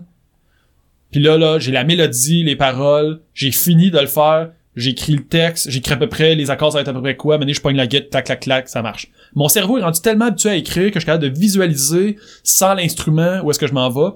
Pire que ça, la nouvelle chanson d'Extérieur, La Trace, là, c'est une chanson que j'ai rêvée. Je me suis réveillé le matin. Ton Enter Sandman. euh, Ok. Ah oui, c'est ça. Je sais Ouais. pas si c'est ça l'histoire. Ouais, ouais, c'est ça. J'étais pas au courant de ça. Je te jure, je me suis réveillé, puis j'ai un vidéo. Il fait noir parce que mon téléphone, il est comme sur l'oreiller, tu sais, tourné. Mais pour être sûr de pas trop me réveiller puis de m'en souvenir, j'ai essayé vite de partir mon, mon téléphone en, en- en mode enregistrement Pour le X, là, tu sais, là. faut là, il enregistre, puis là, tu m'entends, je suis comme, ok, fait que là, la baisse, ça fait... Puis là, tu, je marmonne dans mon oreiller le riff de bass que t'entends au début de la trace, tu sais. Puis là, tu m'entends dire, le drum, il fait... Puis là, je marmonne la tune au complet, puis je marmonne une partie de la mélodie. Puis là, j'ai ça dans mon téléphone, puis j'oublie un peu que ça existe comme un rêve que t'oublies le lendemain. Puis on entend ta blonde en arrière. Non, cette journée-là, elle, je- elle a été partie travailler parce que c'était comme pour moi, c'est l'après-midi. Fait que là, elle a pas, elle a pas assisté à ça, là, tu sais. Plus tard, je ressors ça, je fais comme, oh, idée de génie. Incroyable, genre, c'est malade, on fait ça. Puis là, j'ai, le, le moment j'ai dit à Dan, moi, j'en, j'en ai une tonne, là, pour le band, on fait ça. Puis là, j'ai, j'ai montré le riff, mais c'est exactement ça. Fait que j'avais composé dans mon rêve, mon cerveau, à un moment donné, il se met, il est comme, il faut qu'il écrive une tune là, tu sais, là. Fait qu'il y a la mélodie, le texte, la mélodie, ça passe. C'est bizarre de même. Puis le texte, t'écris-tu toujours? T'es- T'es-tu euh, toujours en train de composer, d'écrire des, des paroles? euh? Euh, dans mon cellulaire, j'ai tout le temps comme euh, dans mon cellulaire, il est pas barré. Si quelqu'un le vole là, t'as toutes mes idées, tout. j'ai comme tu sais mon notepad, mettons là. Puis euh, pas de titre, rien, je fais juste écrire des bouts de phrases, euh, des affaires qui me viennent en tête, là, tu sais, des mots, ou j'entends quelque chose qui m'inspire, je l'écris, je le prends en note, puis une fois de temps en temps, je vais regarder si j'ai pas quelque chose qui que j'ai pas sorti encore, qui peut être intéressant.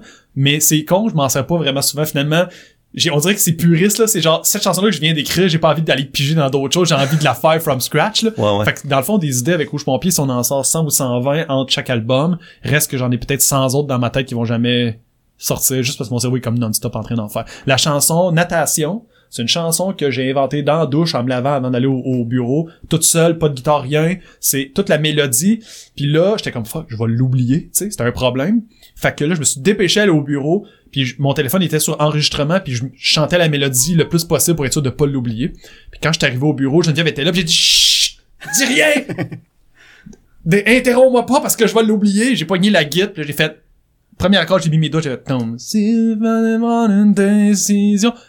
Geneviève était quand elle, elle a écouté, je l'ai mis de côté parce que je l'ai je l'ai tapé avec mon téléphone. J'ai dit ok c'est bon, on peut passer notre journée puis tout. Puis était comme c'était bon ça. Suis comme pense Puis finalement tu sais c'est la genre la deuxième tune sur l'album puis c'est c'est c'est vraiment une grosse tune là. Tu parlais des, des, des notes euh, dans ton cellulaire, tu sais, je me suis demandé parce qu'il y a beaucoup de pas des phrases scriptives, mais des tourneurs de phrases. Je pense que c'est, me semble que j'avais écrit que c'était dans euh, Brad Pitt, euh, dans le pit euh, avec la plèbe. tu sais, la première phrase, ou dans les premières phrases, c'est, euh, tu sais, je prends ton cola, ça peut faire un, deux, trois koala. Ouais. Est-ce que t'as comme une espèce de banque de phrases random comme ça que tu dis, hey là, c'est parfait je peux la mettre? Parce que tu sais, je veux dire, ça, Euh, j'ai comme dans ma je pense que c'est un bon podcast pour parler de ça on pourrait jamais parler de ça dans aucune autre circonstance parce que c'est pas que c'est plate mais il y a pas la prémisse de tout ce qu'on vient de dire pour en arriver à parler de tout ça tu sais mais ce podcast là il est parfait parce que là tu peux aller vraiment creuser très très profond comment j'en peux arriver à dire quand tu bois du cola puis un deux trois koala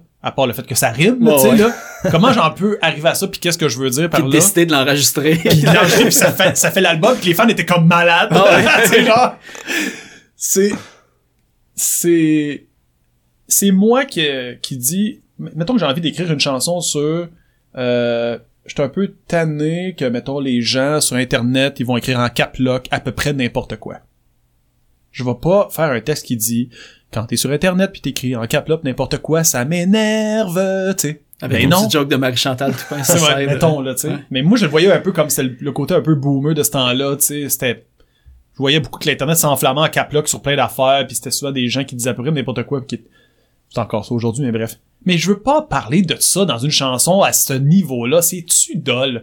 Tout le monde aurait pu écrire exactement ça. Fait que moi, dans le fond, je me donne une mission, c'est comment je peux m'assurer que, mettons, Noé Talbot aurait jamais pensé à décrire la même situation avec ces mots-là. Parce que c'est le même sujet. Fait que si lui puis moi, on se dit, on écrit une chanson sur comment que les boomers écrivent en caplock sur Internet, on va écrire deux chansons différentes. Mais moi, je veux m'assurer que personne n'aurait pensé l'écrire avec ces mots-là, jamais, même pas une des phrases. C'est ça mon objectif. J'y arrive pas tout le temps, mais j'y arrive le plus souvent possible. Fait que j'essaie de trouver un angle que je me dis, après, quand tu vas finir d'écouter la tune là, tu vas comprendre le message, mais juste la phrase toute seule, tu y arriveras pas. C'est l'ensemble des mots qui résument à, ça me gosse le monde sur Internet qui écrivent en cap sur Facebook, tu sais. Puis il y avait un autre aussi, pas- ben pas pattern, mais quelque chose, tu sais, euh, il y a beaucoup de, de références à la, à la culture pop en général là, dans, Ouais. dans, dans les chansons. Mais il y avait aussi beaucoup de, tu sais, j'ai remarqué qu'il y a beaucoup de, de prénoms dans les titres, sais, Louis, Marcel, euh, Ouais. euh, Gaétan, tout. Ouais. Est-ce que, euh, t'es-tu quelqu'un qui écrit aussi en observant les gens, puis t'imagines un personnage, t'écris son histoire, ou tu plugues le prénom à la fin qui représente le, texte? C'est- hot que tu dis ça. C'était ça dans Extérieur. Dans Extérieur, c'était des gens que j'observais. Le texte était, j'avais un exemple de quelqu'un qui existait. Puis là, euh, je décidais, à la place d'écrire des chansons de, mettons, je file pas aujourd'hui, j'écrivais la chanson de comment euh, telle personne pourrait ne pas filer, mais j'essaie d'avoir un exemple concret pour décrire quelque chose qui existe, mettons. C'est pas juste d'inventer quelque chose. Puis j'ai arrêté de faire ça avec le temps, tu sais, d'avoir des, des, des trop des, des chansons à propos de, de quelqu'un en particulier. Par contre, je vais essayer de cacher dans un texte un sujet, Puis après ça, je vais inventer une situation complètement finalement euh, imaginaire dans laquelle je vais placer mon sujet. Fait qu'il va y avoir mon sujet que je veux parler, mettons le sujet c'est je sais pas, j'aime pas faire le ménage. Je vais pas parler du fait mais je pourrais par exemple inventer un personnage qui aime pas faire le ménage puis trouver comme un moment dans sa journée précisément qui s'est passé une affaire puis là je vais faire passer le message comme ça. C'est un très mauvais exemple parce que j'ai pas ça dans aucune de mes tunes mais bref, c'est ça. fait que mettons Gaëtan mouillé, j'avais envie de parler de comment quelqu'un pouvait continuer de s'acharner sur l'amour quand, quand l'amour est pas et est à sens unique en fait quand il y a pas de retour d'ascenseur jamais tu sais comment on peut sans arrêt se dire mais il y a peut-être une chance quand dans le fond toutes les toutes tes amis puis tout le monde autour de toi te dit il y a aucune chance tu sais Mhm. puis donc comment tu veux que je parle ça si ça m'est pas vraiment arrivé à moi nécessairement? Que je peux l'avoir observé, mais pas de quelqu'un en particulier. Mais là, j'invente un personnage, j'y monte une histoire au complet, j'y invente des amis, une backstory, j'ai j'ai une image d'une fausse maison que je m'invente, une piscine, je l'imagine dans piscine, puis là, j'écris cette seconde-là, puis c'est la chanson, c'est à propos de la seconde de lui qui est dans la piscine. À cause qu'il se dit, ma vie vaut pas la peine. Ah, c'est hot, c'est hot. Genre, je trouve que c'est inté- c'est c'est- c'est le fun, c'est intéressant. C'est comme le sujet au complet devrait être capable de se résumer dans une seconde dans la vie de ce moment-là ou de ce sujet-là et non pas parler de tout le sujet, tu sais. Ouais. Comme ça devient trop facile, un peu tout le monde a une opinion sur tout, là. Moi, j'ai envie d'avoir une opinion sur cette seconde-là. Mettons, je pourrais faire une chanson sur là, je vois qu'il y a un ampli à côté de moi. Puis là, ça pourrait être la seconde que tu branches ton câble, un quart dans le input, puis ça fait un gris, puis ça fait un bruit. J'aurais envie de faire une tune juste sur cette seconde-là de ce bruit-là. Mais comme dans la, disons, ben j'ai la première tune qui, me vient en tête, tu sais, dans l'autobus, en pensant aux paroles, les paroles semblent beaucoup plus générales que sur un moment précis, par contre, tu sais. Ça a l'air de plus parler de, de comment tu peux te, te, te sentir, euh, ben, tu sais, comme, euh, rappelle-nous, que, pourquoi t'as aussi peur de la mort, puis tu sais, tout le, le côté peut-être euh, anxiogène de la Mhm. situation. Ouais. Fait que, est-ce que ce côté-là aussi, tu l'exploites d'une autre façon? Parce que j'ai pas l'impression que c'est ça que c'est comme un moment précis, comme t'as expliqué pour Gaëtan Bouillet, Et par exemple. c'est tellement faux, c'est tellement l'inverse. Ah, c'est cool. La chanson. Autobus, c'est exactement une fraction de seconde OK. dans le temps. Puis euh, c'est un moment caché qui appartient à moi puis Alex. Puis il y a une seconde dans la vie là, tu sais. Puis cette seconde-là, elle est décrite dans la chanson Autobus. Puis les gens sont capables de s'approprier la chanson sur la nostalgie, avoir peur de la mort, le côté anxiété puis ces affaires-là. Mais la chanson, elle est précisément à propos d'une fraction de seconde qui a existé dans l'univers qui est vrai. Puis on a accepté, moi puis Alex, que tout devait pas être dévoilé au grand jour nécessairement dans tout. Parce que là, la chanson, les gens se sont appropriés la chanson comme ils veulent. C'est pas important que les gens sachent exactement de quoi on parlait. Mhm. Parce que dans le fond, ça, peut devenir aussi un, un moment qui nous appartient à lui puis moi. On est dans un band parce qu'on veut vivre des choses puis parler de choses puis ça nous appartient. Fait que bref, j'ai décidé de parler de ça puis ça faisait du bien à lui puis moi d'extérioriser ce truc-là sans avoir à dire vraiment c'était quoi. Fait que ça fait du bien de chanter la chanson, mais des fois t'as pas envie de parler des vrais vrais avec les vrais mots.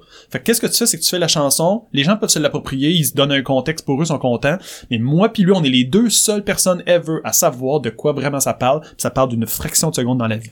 Ben, je pense qu'on est pareil là-dessus. C'est drôle, euh, tu dis ça, mais j'ai vraiment cette impression-là. Moi, des fois, les gens, quand ils, me- quand ils me disent, ah, ta chanson a, a, a- a vraiment triste ou, euh, tu sais, là, ah, comment tu peux chanter ça par rapport à, to- à ton ex ou, tu sais, ça m'est arrivé de me faire dire ça. Puis j'imagine que, justement, avec euh, Chevy Chase, ça t'est arrivé peut-être à certains moments de te faire poser cette question-là. Crime, c'est, sais, c'est vraiment intense, euh, deep émotionnellement, Ouais. euh, tu sais, mettons Lana Lang, là, euh, ou des chansons comme ça. Puis, mais euh, au final, c'est juste une photo. Ouais. Tu sais, c'est comme si, tu sais, une capture d'un moment, toutes les émotions qui vont avec, mais c'est juste une photo d'un moment. C'est pas, c'est pas comme si c'était toute la relation qui est ça. C'est juste ce moment-là de la relation. Et Mm. ça, les gens ont de la misère à comprendre ça, je pense. euh, Ouais. je, je, je sais pas ce que t'en penses, mais, Mais t'as raison, la chanson Lana Lang, c'est une photo. C'est même, c'est littéralement une chanson à propos d'une photo de cette fille-là qui porte ce chandail rose-là, tu sais. Et pour les gens, ils vont dire c'est toute la relation de couple au complet, c'est tout. Comment tu fais pour résumer cette relation-là dans cette chanson-là, puis tout, tu fais comme c'est pas ça que je voulais faire. J'avais envie de vivre une émotion qui était moi quand ils regardent cette photo-là, tu sais. exact. Mais ne jette pas ton chandail rose, tu sais. Sois toi-même, laisse-moi, tu sais, passe, fais d'autres choses dans ta vie, reconstruis ta vie sans moi, mais c'est bizarre comment, pour moi, ça c'est important, mais tu peux-tu pas jeter ce chandail-là? Il est comme, c'est pas qu'il y a une, une- une relation avec moi, le chandail, c'est juste, je trouve que c'est toi, ça, tu sais. Mhm.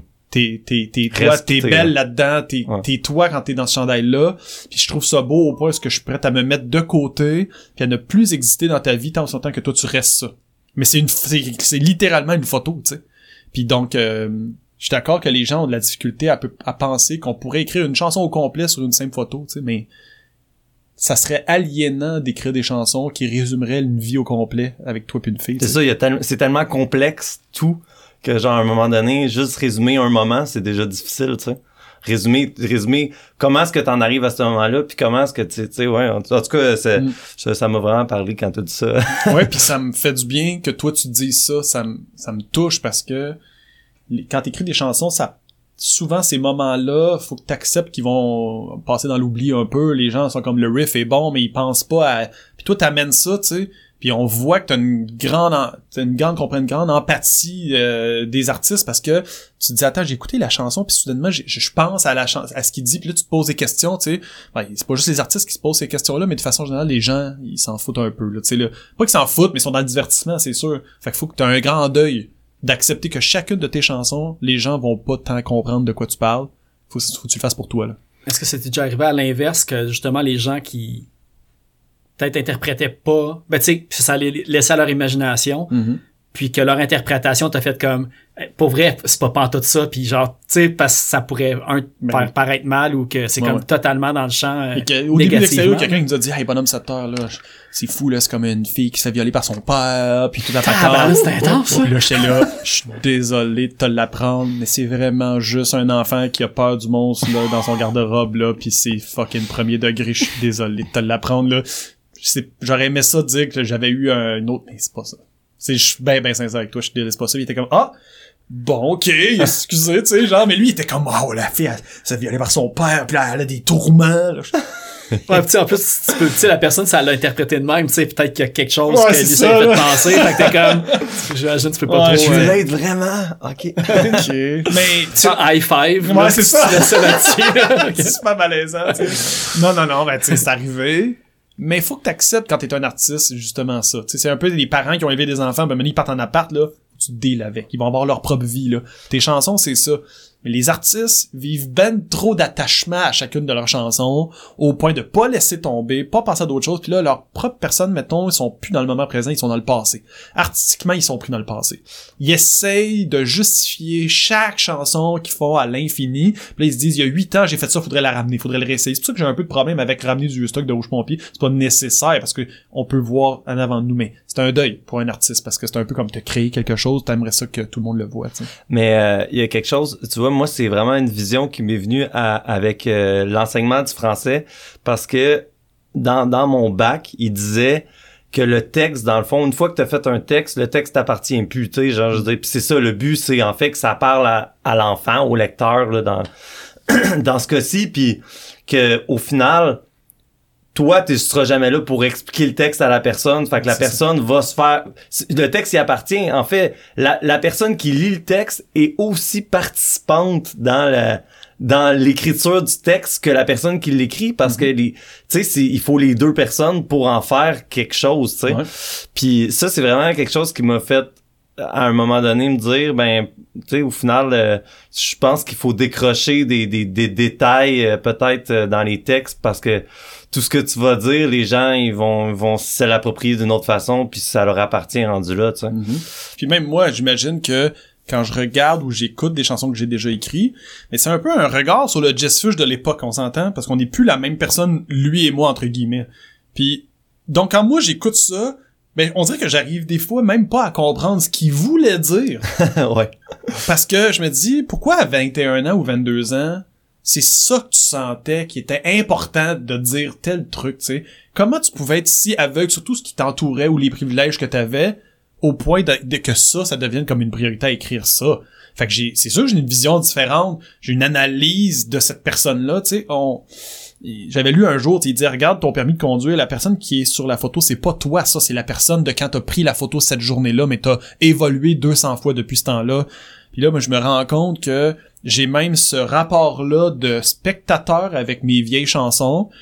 Euh, puis le, le bon truc, c'est que je suis tombé sur une boîte de, de chansons que j'écrivais quand j'avais tu sais, 12 ans, là, tu sais, là, des textes, là, tu sais, des... des vieilles archives que j'ai trouvé des feuilles. Puis tu sais les textes tellement naïfs là, c'est tellement tellement Ah ouais, euh, nono ça a aucun sens. Puis t'as envie tu sais d'aller voir cette personne là puis de dire fais toi ça va être correct.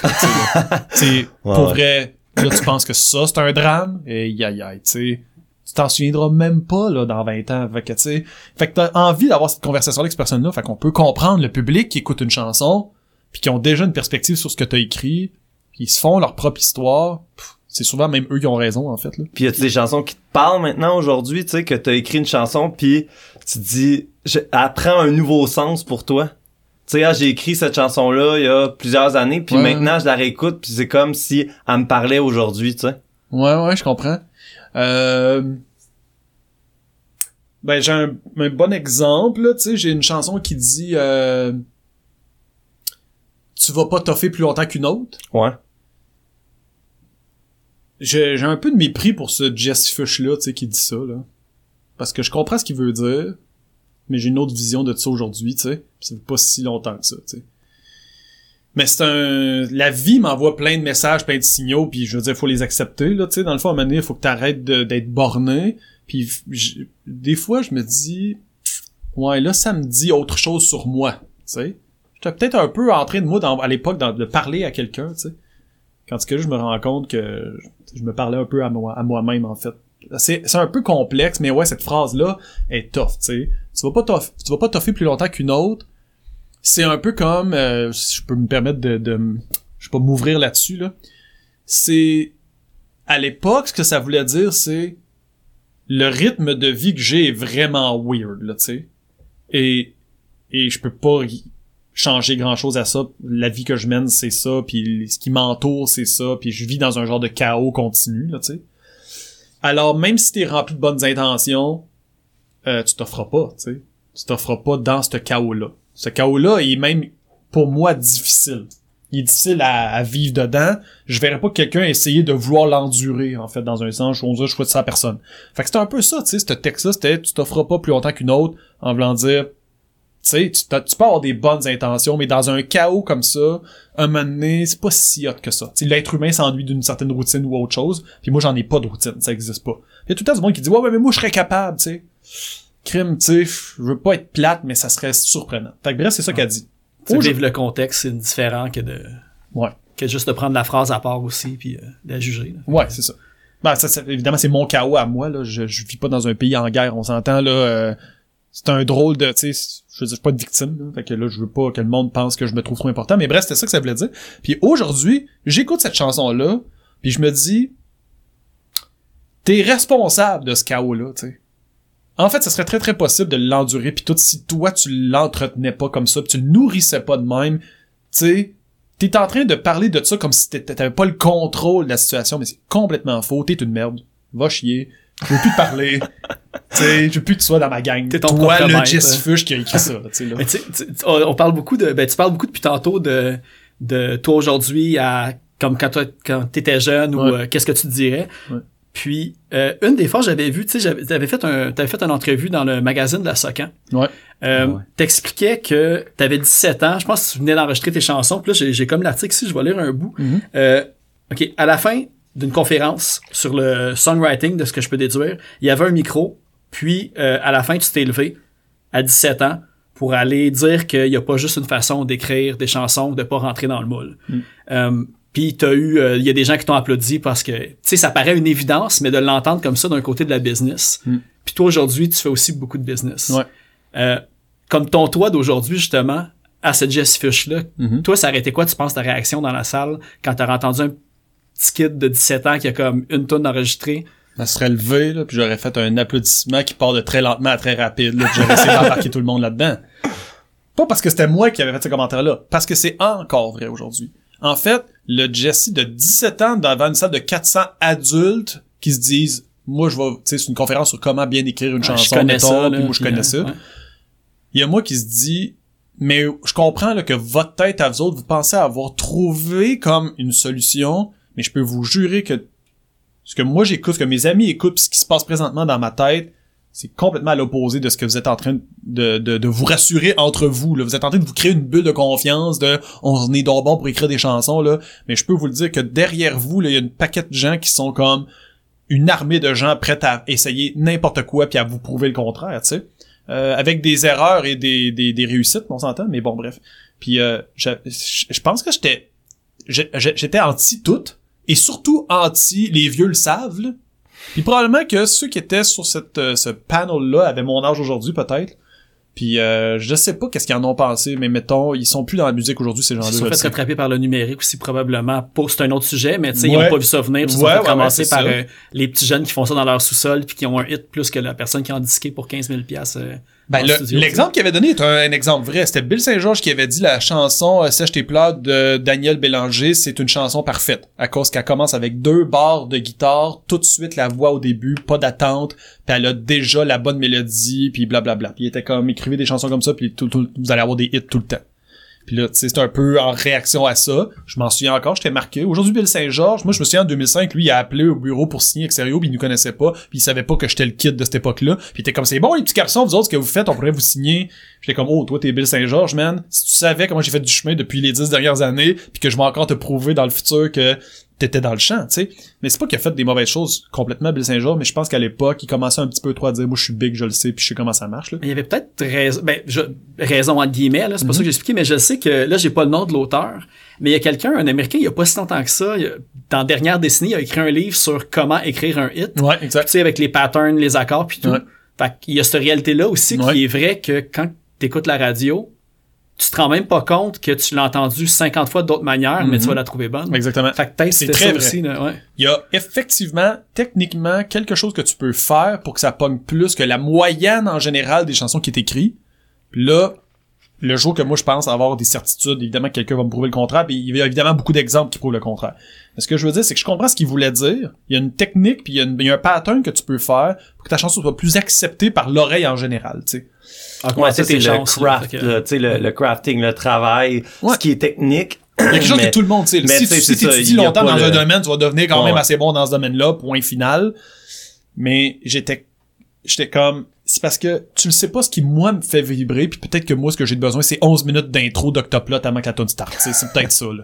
puis peut-être que moi je suis l'exception puis que cette chanson là est peut-être trop nichée puis que dans le fond ça veut dire qu'il y a raison encore c'est deux bars les radios vont dire c'est beau on entend Daniel rapidement on est content je comprends ce qu'il veut dire mais moi je me suis levé à ce moment-là pour dire on est des auteurs compositeurs puis si on commence à se faire une bulle de sécurité dans laquelle on, commence à se dire c'est là-dedans qu'on devrait fonctionner pour être des artistes fonctionnels qui, qui financièrement stables, etc. On s'en va dans une direction qui est contrôler l'art. Puis l'art, tu peux pas le contrôler. C'est impossible. Le jour que tu le contrôles, il te glisse des mains. Fait que donc, commencez à vous détacher de votre espoir de contrôler la musique puis tout ça. Maintenant, sinon vous allez vivre de déception. Puis je suis encore convaincu qu'aujourd'hui que c'est vrai, que la seule chose qui va, persister puis qui va exister, c'est les artistes qui écrivent des chansons dans leur sommeil, même s'ils ont pas de label, pas d'HMV, pas de CD, pas de, vidéoclip, pas de pochette, là, tu sais, là. Pourra pas empêcher quelqu'un de rêver puis d'inventer une chanson, mais tout le reste peut aussi, euh, sans problème, pas exister. Si t'avais mis des menottes dans le dos du gars qui voulait poser sa banane sur le mur, il l'aurait jamais collé, tu sais. Fait que... Exactement, exactement. Mais il y aurait eu l'idée. Ah ouais, Tu peux pas l'empêcher d'avoir l'idée. c'est ça. Ça serait malade qu'on colle une banane sur le mur, la gang! tu sais. Ben, ah, moi, je me demandais, euh, parce que j'avais, j'avais entendu Vincent Vallière dire que lui, quand il était bloqué, euh, c'était, il- lui, il pensait, quand je suis bloqué, qu'est-ce que ferait Bob Dylan? Frank Turner, il dit, quand je suis bloqué, il se dit, euh, qu'est-ce que ferait Counting Crows? Ouais. Euh, je pense Guillaume Brogard disait, quand les vulgaires machins sont bloqués, qu'est-ce que ferait les Pixies, tu sais? Ah ouais, ok. Ouais, là, je pensais qu'elle allait dire qu'est-ce que Guillaume des vulgaires ferait? je pensais qu'elle allait s'auto-nommer, ça aurait été malade. Non, non. Tu sais, si Il parle à la troisième si- personne, Si Guillaume là, des vulgaires a pas de- qu'est-ce que Guillaume, Guillaume des vulgaires des- ferait? ça serait le meilleur conseil. Ouais. Jess Fish, qu'est-ce qu'il fait, lui, euh, quand il est bloqué, que... Moi, je me suis déjà fait un t-shirt, What would Dave Grohl do, là. Ah, c'est euh, Dave Grohl. C'est très facile. Ah ouais, C'est euh, assez obvious, là. Assez obvious. Ok. Je pense que c'est lui qui a raison, tu sais.